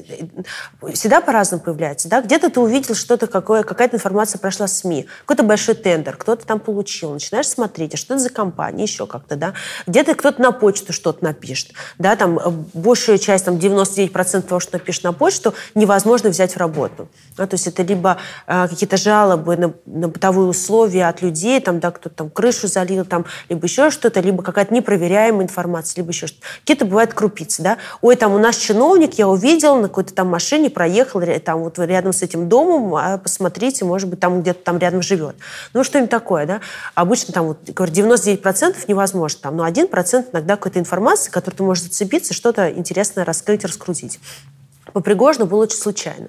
Мы с моим э, напарником, который работал в проекте «Распил», э, Валерий Золотухин, просто смотрели и увидели, что Министерство обороны через свою дочернюю компанию отдает многомиллиардные заказы фирмам-однодневкам, которые только-только созданы, вот у которых нет уставного капитала – но мы просто увидели, что идут а, от, просто отписываются многомиллиардные контракты фирм, которые там называются очень странным образом. Мне просто интересно, вы, вы вдвоем у компьютера, да. вы увидите вот это. Да, я даже Ваша помню, реакция? я сидела на диване, он мне вечером звонит, там что-то мы с ним общаемся, и, и начинаем думать, а кто же, что это за фирма, которая получает вот с бухты-барахты, не имея ни квалификации, ни опыта, устав, минимальный уставный капитал. То есть, ну, фирмы просто вот ни, никак, никакие. Где-то каким-то адресом массовой регистрации зарегистрировано. Непонятно что, да, вот и получили многомиллиардный контракт на обслуживание военных городков от Министерства обороны.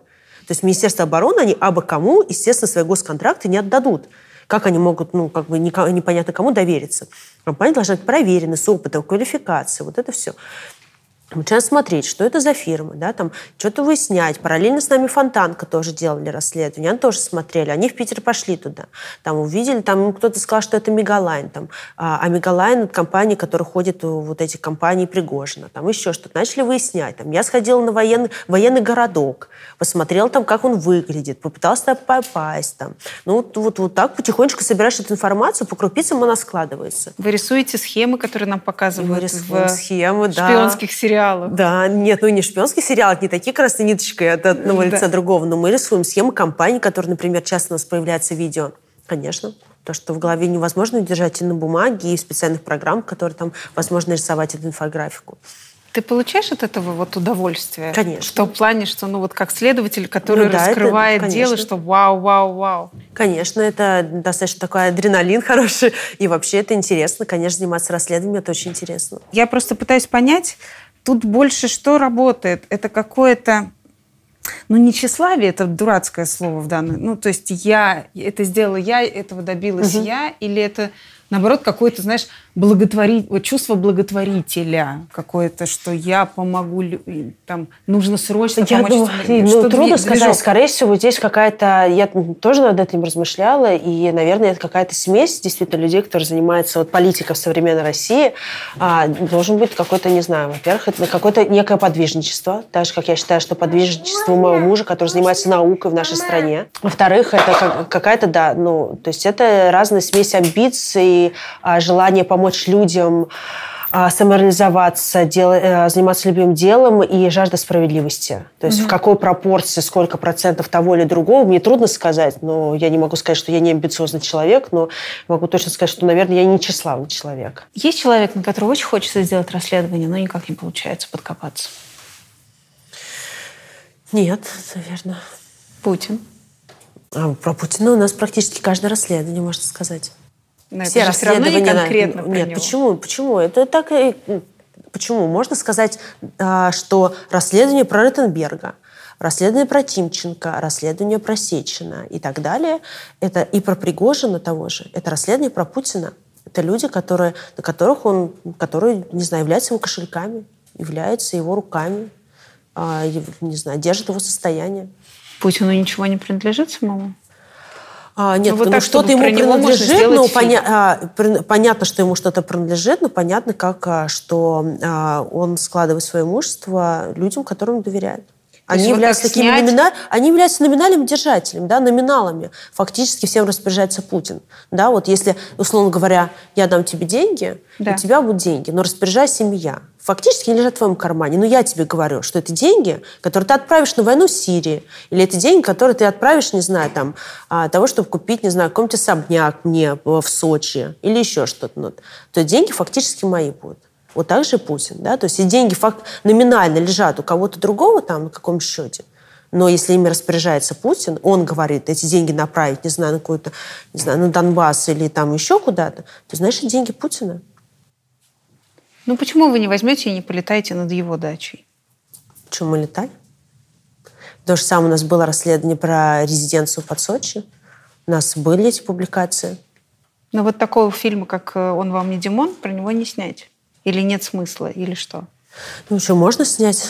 А ну, а как я говорю, что у Путина другая схема владения. Как продвигаются дела с вашими 88 миллионами А долга? сейчас, буквально сегодня, я буду выпускать на нашем канале видео, как раз в том числе об этих 88 миллионов рублей, потому что я победила в суде вместе с семьей отравленных э, детей. э, Иск мы победили против компании, которая э, по отравлениям.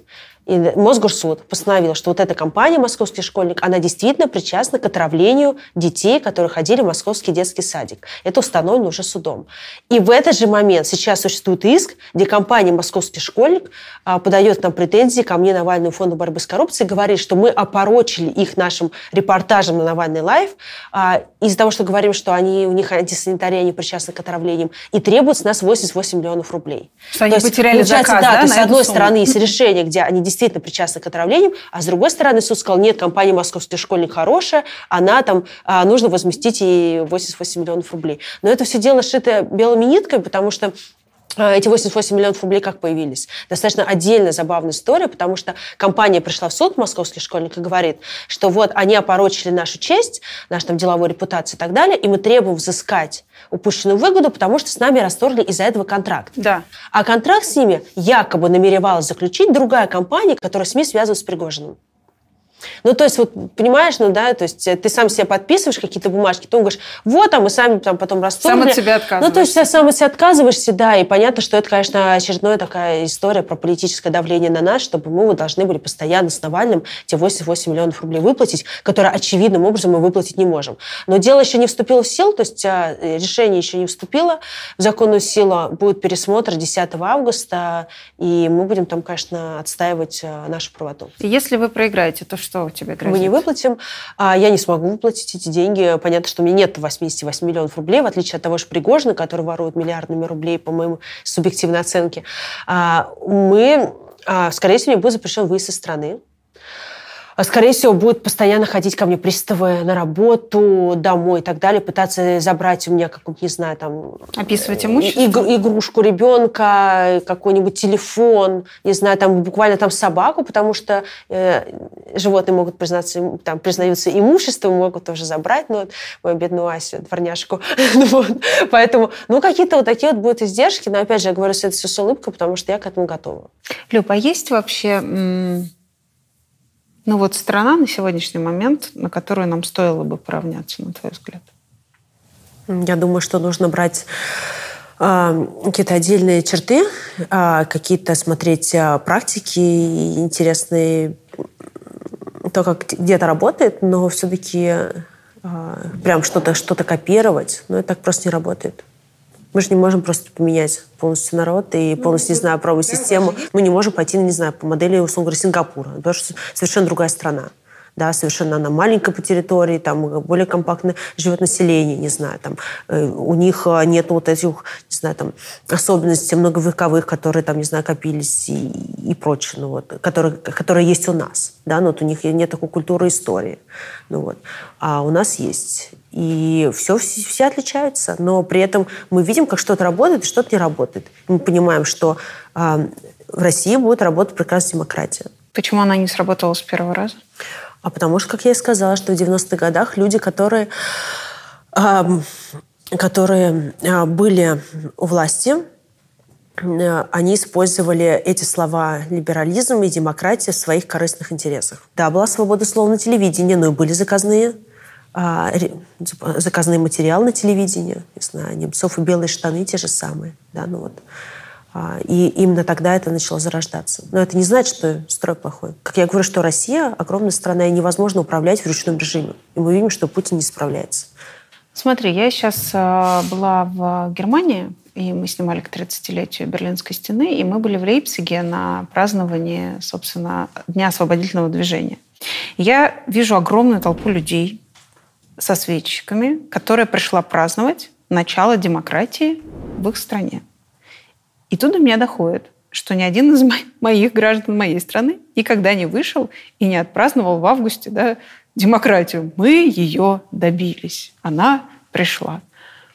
Мы ее еще пока не добились. Ну вот, а почему там старая власть ушла, пришла новая, и что, ими просто не стали манипулировать, а нами стали, и мы такие опять пошли и, и- ну вот что в нас не так? Почему вдруг? В нас все так. У нас прекрасно все. Я считаю, что как раз у меня нет таких русофобских позиций, как есть у действующей власти, что вот эти люди, которые никогда не будут сортировать мусор, это люди, которым нужно сказать, за кого голосовать, потому что выборы они сами там проголосуют за непонятно кого. Да? То есть эти вот людьми, которым нужно управлять, это всегда будет коррупция, всегда будут все пить, не знаю, еще что-то. Я считаю, что люди, которые говорят, что Россия не может существовать без коррупции, эти русофобы мы можем прекрасно жить без коррупции. И, опять же, прекрасно давно уже доказано, что менталитет тоже такая конструируемая штука, которая на самом деле не существует. Все за два электоральных цикла может спокойно поменяться, и люди привыкнут жить по другим совершенно правилам общества. А, и все у нас прекрасно так. Просто должна быть элита, которая хочет добиться этих перемен для, в интересах всей страны. Они должны действовать сами по этим правилам, транслировать эти правила для населения. Ну, то есть, условно говоря, рыба гниет с головы. Да? Как, Мгм. как вот модель поведения есть наверху, ее же копируют все потом. И вот у нас эта модель поведения неправильная. И есть вообще такое понимание общее, да, что есть вот 100% населения. Да? Вот условно говоря, условно, 10% они всегда живут правильно. Вот это я, ну вот, я это не могу, да, ну, то есть, условно, там, там люди, которые это, не будут дорогу на красный свет переходить, которые вот, вот так же, как я, да, там, я и понимала, что мне тяжело будет взять на права, но я поняла, никогда не буду платить взятку. Вот, вот резните, а взятку я вам не заплачу. Ну, да? А есть люди, которые там 10%, которые склонны к мошенничеству, каким-то еще схемам, вот это вот все. Ну, вот у них предрасположенность такая. А 80%, большинство, оно живет так, как удобно и так, как принято. Вот если есть удобные законы, по которым нормально платить налоги, да, по которым можешь развиваться частный бизнес. Не нужно платить взятки, потому что и так все сделано, и так все, все нормально работает. Да? И потому что так принято. Вот они будут так жить. А если у нас не принято и неправильно, то понятно, почему у нас платят взятки все за права. Да? Ну, потому что люди понимают, что они потратят свои деньги, и там деньги, время там, и так далее, будут эти пересдавать, все равно они эти деньги, взятки потратят. Если было бы удобно бы, люди бы не платили бы. Поэтому нужно делать такую систему, где большинство бы жило бы по удобным, а, правильным там, нормальным законам, которые существовали бы в Ну, обществе. ты мне объясни, и вот демократия ровно для 90-х. этого и нужна. Для того, чтобы большинство... Понятно, что будет где-то коррупция, но она будет не такая системная, как сейчас, где все выстроено вот, вот такой вот иерархии. А где будет а, там, вот эти отдельные случаи проявления, они будут просто наказываться в обычном судебном порядке. Ну что случилось с людьми в 96-м, что с ними можно было так классно взять и Не было сманипулировать? доверия. Дове- Доверия нет сейчас. Вот самое главное, что, что чем сталкиваюсь, это с апатией и отсутствием доверия. Да, то есть вот со сторонниками, чтобы там столкнуться со сторонником Путина «Единой России», вот я, например, во время избирательной кампании не видела ни одного живого сторонника «Единой России». Не встречала просто. Ну, вот, сколько я ладно. ходила по домам, собирала подписи и так далее. Не было таких. Большинство людей, которые не готовы были оставить подписи, с которыми приходилось вести долгие задушевные беседы, это люди, которые говорили, ничего не получится. Вот, вот такая хорошая, мы вас поддержим, все правильно говорите, но вы понимаете, что все бесполезно. Люди разуверились. И вторая проблема, что люди думают очень сильно там о личном каком-то, да, и даже вот эгоистичном, а не об общественном. Должно быть какое-то серединное, серединное состояние. Но вот мое личное ощущение, что как раз в советское время было коллективизм. Да, да, вот все, все, моего ничего, личного нету, все есть общественное, все государству, колхозы, совхозы, вот это все. А потом люди это переели. Им уже надоело, их начало тошнить от этого. Ну, не хочу, я хочу для себя, да, тоже что-то иметь. И сейчас наоборот. Вот если мы зайдем в какой-нибудь дом в Москве, очень часто раздолбанный подъезд, грязь, где-то листовки, что-то валяется, но квартиры евроремонтик себе каждый сделал. А почему не думают о том, что вот за его квартиру? Все думают о себе. Да, вот то же самое чиновники, там, машины там в регионах где-нибудь себе прикупил, а то, что дорога общественная, там вся в ямах и колдобинах, это уже там, это уже не мое. Это уже вот там, я вот себе машину там люксовую прикупил за счет бюджета. Нужно какое-то нормальное состояние, да, когда ты не думаешь только о том, как вот поработать в совхозе, но не думаешь только о том, что вот мне не интересует, что у соседа, там, у него хоть пожар, там, да, вот я себе, там, не знаю, там, СВЧ печку э, купил. Нужно нормальное состояние. Например, Эстония хороший пример, да, где вот, например, люди, а, там, не знаю, сидят бабушки в интернете, голосуют о том, как у них будет, там, что у них будет. Совет дома решит по, не знаю, там, то, что у них будет во дворе. Детская площадка, не знаю, там, или что-то другое, там, не знаю, там, парковка или что-то другое организовано. Люди привыкли принимать решения не только касательно своей жизни, но и касательно, такого, не знаю, там, своего двора, своего, там, не знаю, города, своей страны. Вот это у нас, к сожалению, баланса нету. Я думаю, что это в какой-то степени сейчас восстанавливается. Люди, как ты сама говорила, все больше и больше даже молодого возраста интересуются тем, что происходит в обществе. И наращивается доверие, чем, да, чем я занимаюсь, собственно говоря. То, что я пытаюсь а, восстановить доверие в том числе и к себе, и к людям, которые выражают правильные демократические ценности. Мне кажется, это важно очень сильно. И что делать власть, она теряет это А у тебя доверие с есть каждым разом. уверенность, что нашей большой России действительно нужна демократия? Не в идеальном твоем понимании, а именно этому народу? А, а как еще? Но это, к сожалению, Нет, это это, это, к сожалению, и к счастью, система. это просто работает. Но, возможно, у в нас в крови- невозможно. Нет, ну, возможно, у Невозможно. нас в крови мы все любим, нам нужен батюшка-царь, который придет и за нас ответит. Наши люди, русские, не любят принимать самостоятельные решения. Это не так. Их отучили. Вот это большинство, 80 там, да, процентов. Их, им никогда ничего не давали. Вот даже ты, например, не можешь ничего решить, что тебе будет во дворе. У нас все это решает мэрия. У нас даже это не на уровне района решать, не на уровне даже административного округа. У нас, условно говоря, эти все типовые детские площадки идут вот от мэрии. Департамент ЖКХ и благоустройства. Почему? У людей все это забирает. Понятно, что сразу так бухта-барахта, все невозможно. Надо отдавать. Люди в Екатеринбурге за сквер выходили. Что их уже просто достало все, да, то есть они когда уже поняли, что ну, даже сквер уже отнимают. Ну, господи, у нас уже все отняли, еще вот э, сквер, где я гуляю там с своим молодым человеком или с коляской, даже там уже я не смогу погулять, потому что я не могу решить, что там будет. Будет там сквер или храм, почему? Почему я не могу вопрос как бы не могу принимать решения. Люди хотят принимать решения. Люди то же самое сейчас в Архангельске сидят в палачных лагерях на ШИСе. Потому что они говорят, это наша земля. Мы хотим решать, принимать там, участие в решении этих вопросов. Это только кажется, это как раз вот это вот апатия и миф о том, что население не готово. Да, вот я говорю, вот классический пример. Не, не готово к раздельному сбору мусора, еще что-то. Они сами не хотят отдавать полномочия а, сверху вниз. Потому что с полномочиями придется давать бюджет. А бюджет они хотят держать у себя. Вот поэтому они это все и держат у себя. А люди-то готовы. Вы были человеком, который в 99 году был на листовке с «За гражданское достоинство», если мне не изменяет память. Поправьте, если не так.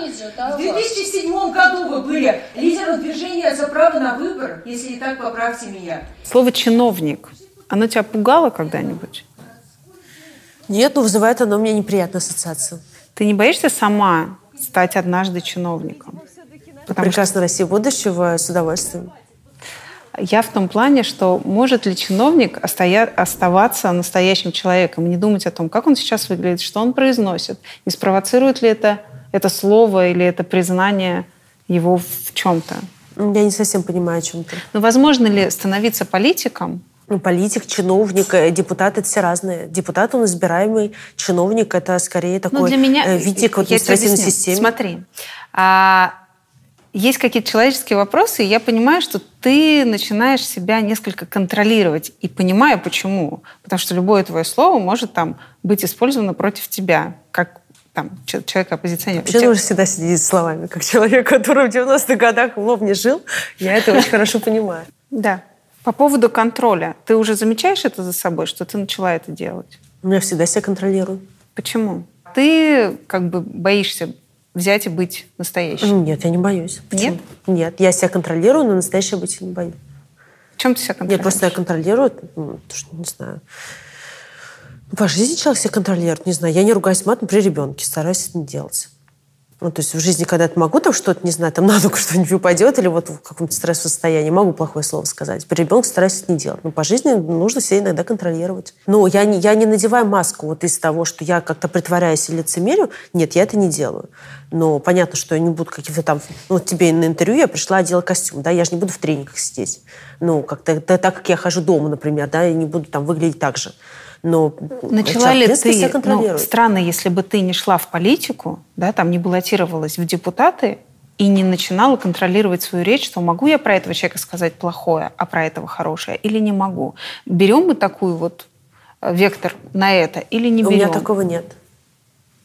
Вы вообще не садитесь и не обсуждаете там в фонде или с кем-то, как ты будешь действовать в той или иной ситуации и что правильно сказать, а что нет. неправильно? Нет, никогда такого не было. То есть, чтобы, что, чтобы я что-то написала, там, чтобы что-то там согласовать, что я могу написать в социальных сетях, или как это лучше, или как лучше делать, нет, никогда такого не было. Что могу пойти кому-то на интервью, а кому-то нет. А что касается контроля, то есть, конечно, самоконтроль какой-то, потому что в социальных сетях, опять же, там я там, понимаю, что не знаю, опять же, там какие-то бранные слова, плохие слова. Я, по-моему, один раз или два раза всего за все время ведения своего твиттера написала какое-то матное слово, когда мне прям совсем уже вот, вот прям вот... И я не могла уже удержаться. Я, помню, написала слово а, ебанись или что-то такое, когда Турчак начал рассказывать какие-то моральные принципы Единой России. И вот тогда я уже не сдержалась. Я просто вот я не могла выразить свое возмущение другими словами. Я вот прям так написала. Да? Но в целом я слежу угу. за, за словами. Да, то есть, но ты идешь баллотироваться. Ты понимаешь, что аудитории нужно сказать вот про это, иначе не пойдут и не, не проголосуют. И Нет. нужно начать думать вот так. Я думаю, что наоборот. И это действует ровно в обратную сторону. Ты говоришь, что тебе важно, а вокруг тебя выстраиваются люди, твои сторонники, которым важно то же самое, которые испытывают те же самые ценности, там, не знаю, идеи, там, да, не знаю, программы, которые им нравятся, которые ты выражаешь. Вот все идет, условно говоря, от лидера, да, то есть не ты подстраиваешься под какую-то мифическую, там, не знаю, запрос, там, а не знаю, я говорю то, что мне важно. Вот мне важно, например, питание детей в детских садах Москвы. У меня дочка туда ходит ежедневно. У нее тоже иногда болит живот, она не ест эту еду и так далее. Мне это реально важно. Я про это говорю. Я помню очень часто эти как раз пригожинские СМИ меня обвиняли, когда я это делала, что вот Соболь занимается этой темой, потому что ей нужно на выборы там, да, идти. Но я занимаюсь и сейчас, вот выборы уже прошли, а до сих пор хожу в суды. Ты можешь напиться с друзьями в баре? Конечно. И делаю это периодически. Да? Ну, Ты не боишься, что тебя увидят не в том виде? Народ это не Я поймет. считаю, что у меня слишком хорошая репутация, и даже будет не, не- не- неплохо ее иногда испортить. Я обычный человек, я могу, я очень часто схожу ребятами, а у нас очень хорошие отношения у меня с коллегами, мы можем спокойно устроить, а, не знаю, пойти куда-нибудь действительно в бары и выпить, не знаю, какое-то там пиво вишневое, какое-нибудь, ну, что-нибудь такое. У меня нет какой-то потребности прям так вот напиться, чтобы лежать, чтобы меня куда-то несли с пеной изо рта. и Там, ну, Нет, так- такого, конечно, то, нет. что- И Это не то, что я себя контролирую, потому что мне просто не хочется так. Я не хочу вот в таком, в таком свинячем там, состоянии там, вообще жить. Ну, то есть, но как-то расслабиться, там, и спокойно я могу пойти потанцевать, не знаю, попить в караоке. Это, конечно, ужасно. Надеюсь, никто никогда не снимет на скрытую камеру и не выложит в интернет, но я могу себе это позволить. Почему нет? Мы делаем это. Ну, потому что мне кажется, что политика — это чуть-чуть про другое. Ты уже не можешь быть сама собой. Можешь. Но это у тебя какие-то есть стереотипы, что вот политик это тот. Мне кажется, что это какой-то формализм, и мы живем в другом мире. Это, это не, это там не, не, не век назад. Сейчас, мне кажется, каждый может позволить все, что, все, что угодно. Когда ты последний раз гордился женой? Да каждый день, в принципе. Ну, вот Люба, например, она дико не любит э, э, запарываться там э, длительной готовкой и так далее. Но если она это делает, она делает очень точечно, как бы. Вот для нее это действительно такое вот вложение сил. Я знаю, насколько она это не любит это делать. И когда она тут, э, слушай, ну, месяц назад, наверное, сделала какой-то шоколадный торт с Мирой, причем они вдвоем делали. Я видел, как они специально пошли, купили продукты, там, специально какие-то штуки. Она вот сделала. Причем, как бы, я знаю, что торт буду есть только я. Да, ну то есть они там сидят по кускам, вообще он готовится только вот для меня. И мне было очень приятно, потому что я знаю, сколько, а, как бы через что надо было переломить этот человек, чтобы его приготовить, этот торт. Вот А, в эти моменты поэтому, да, гордость да, да. Ну, как бы по-человечески, да, блин, спасибо, это приятно, действительно, это приятно. Не знаю, там какие-то вещи, которые она там для меня делает в бытовом плане, там тоже, там, не знаю, там, ну, это какие-то мелочи, то есть это белье развесить, да, то есть я знаю, что она пришла там в 12 часов ночи, она была, очевидно, уставшая, она хотела спать, но там белье достиралось, она его повесила, они там не легла спать. Ну, как ты на утро встаешь, час уходит, и такой, блин, спасибо. Есть ли у тебя мечта, которая, ну вот ты понимаешь, что она больше уже не осуществится? Да, Какая? сесть на шпагат. Я в детстве питала иллюзии, что я могу сесть на шпагат, что те гены, которые мне достались, это то, что я вот стойкая, выносливая, что у меня там хорошая координация, очень классно, не могу. Встану, на серфинг, сразу поеду там, да, на серф-доску. А, но вот никогда не была гибкой, и вот это все, я думаю, что я смогу это как-то переломить. Но путем долгих тренировок поняла, что нет, природа сильнее меня. Ну, а так на самом деле нет. Я считаю, что вот у меня я как бы, ну, вряд ли я когда-либо полечу в космос, но у меня как-то нет такого большого желания, потому что космос я как раз боюсь. То есть мне очень... Я не хочу. Я вообще не понимаю тех людей, которые подают заявки для того, чтобы стать участником миссии на Марс. Вот я, господи, я бы никак в жизни не хотела бы стать участником миссии, потому что, не знаю, мне боюсь вот этого. А, а так, наверное, нет. В принципе, у меня нет каких-то таких больших желаний. Я как-то себя приучила еще с детства. Если ты что-то хочешь, должна это обязательно добиться. Поэтому я обычно ничего не хочу, потому что я понимаю, что я тогда себя сама вот так вот загноблю, прям вот, вот и прям вот не смогу жить, если я этого не добьюсь. Поэтому... Комплекс отличницы Ну, начнет очень сильно работать. Да, он начнется, я начну сама себе есть и как-то переживать и стрессовать по какой-то фигне, которую сама себе придумала. Поэтому я просто не думаю об этом и как-то больше ориентируюсь на какую-то свою интуицию и опыт. Так, я думаю, что достаточно салата. Дай. Все, давай, пока. Я сегодня поздно буду. Да, я вообще удивлен, что... А что ты хочешь взять? Это мои ключи? Нет, это мои ключи. А? Не знаю. Я оставляла, там и есть они. Все, давай, пока. Давай. Рад был познакомиться. Пока. Пока, Сереж.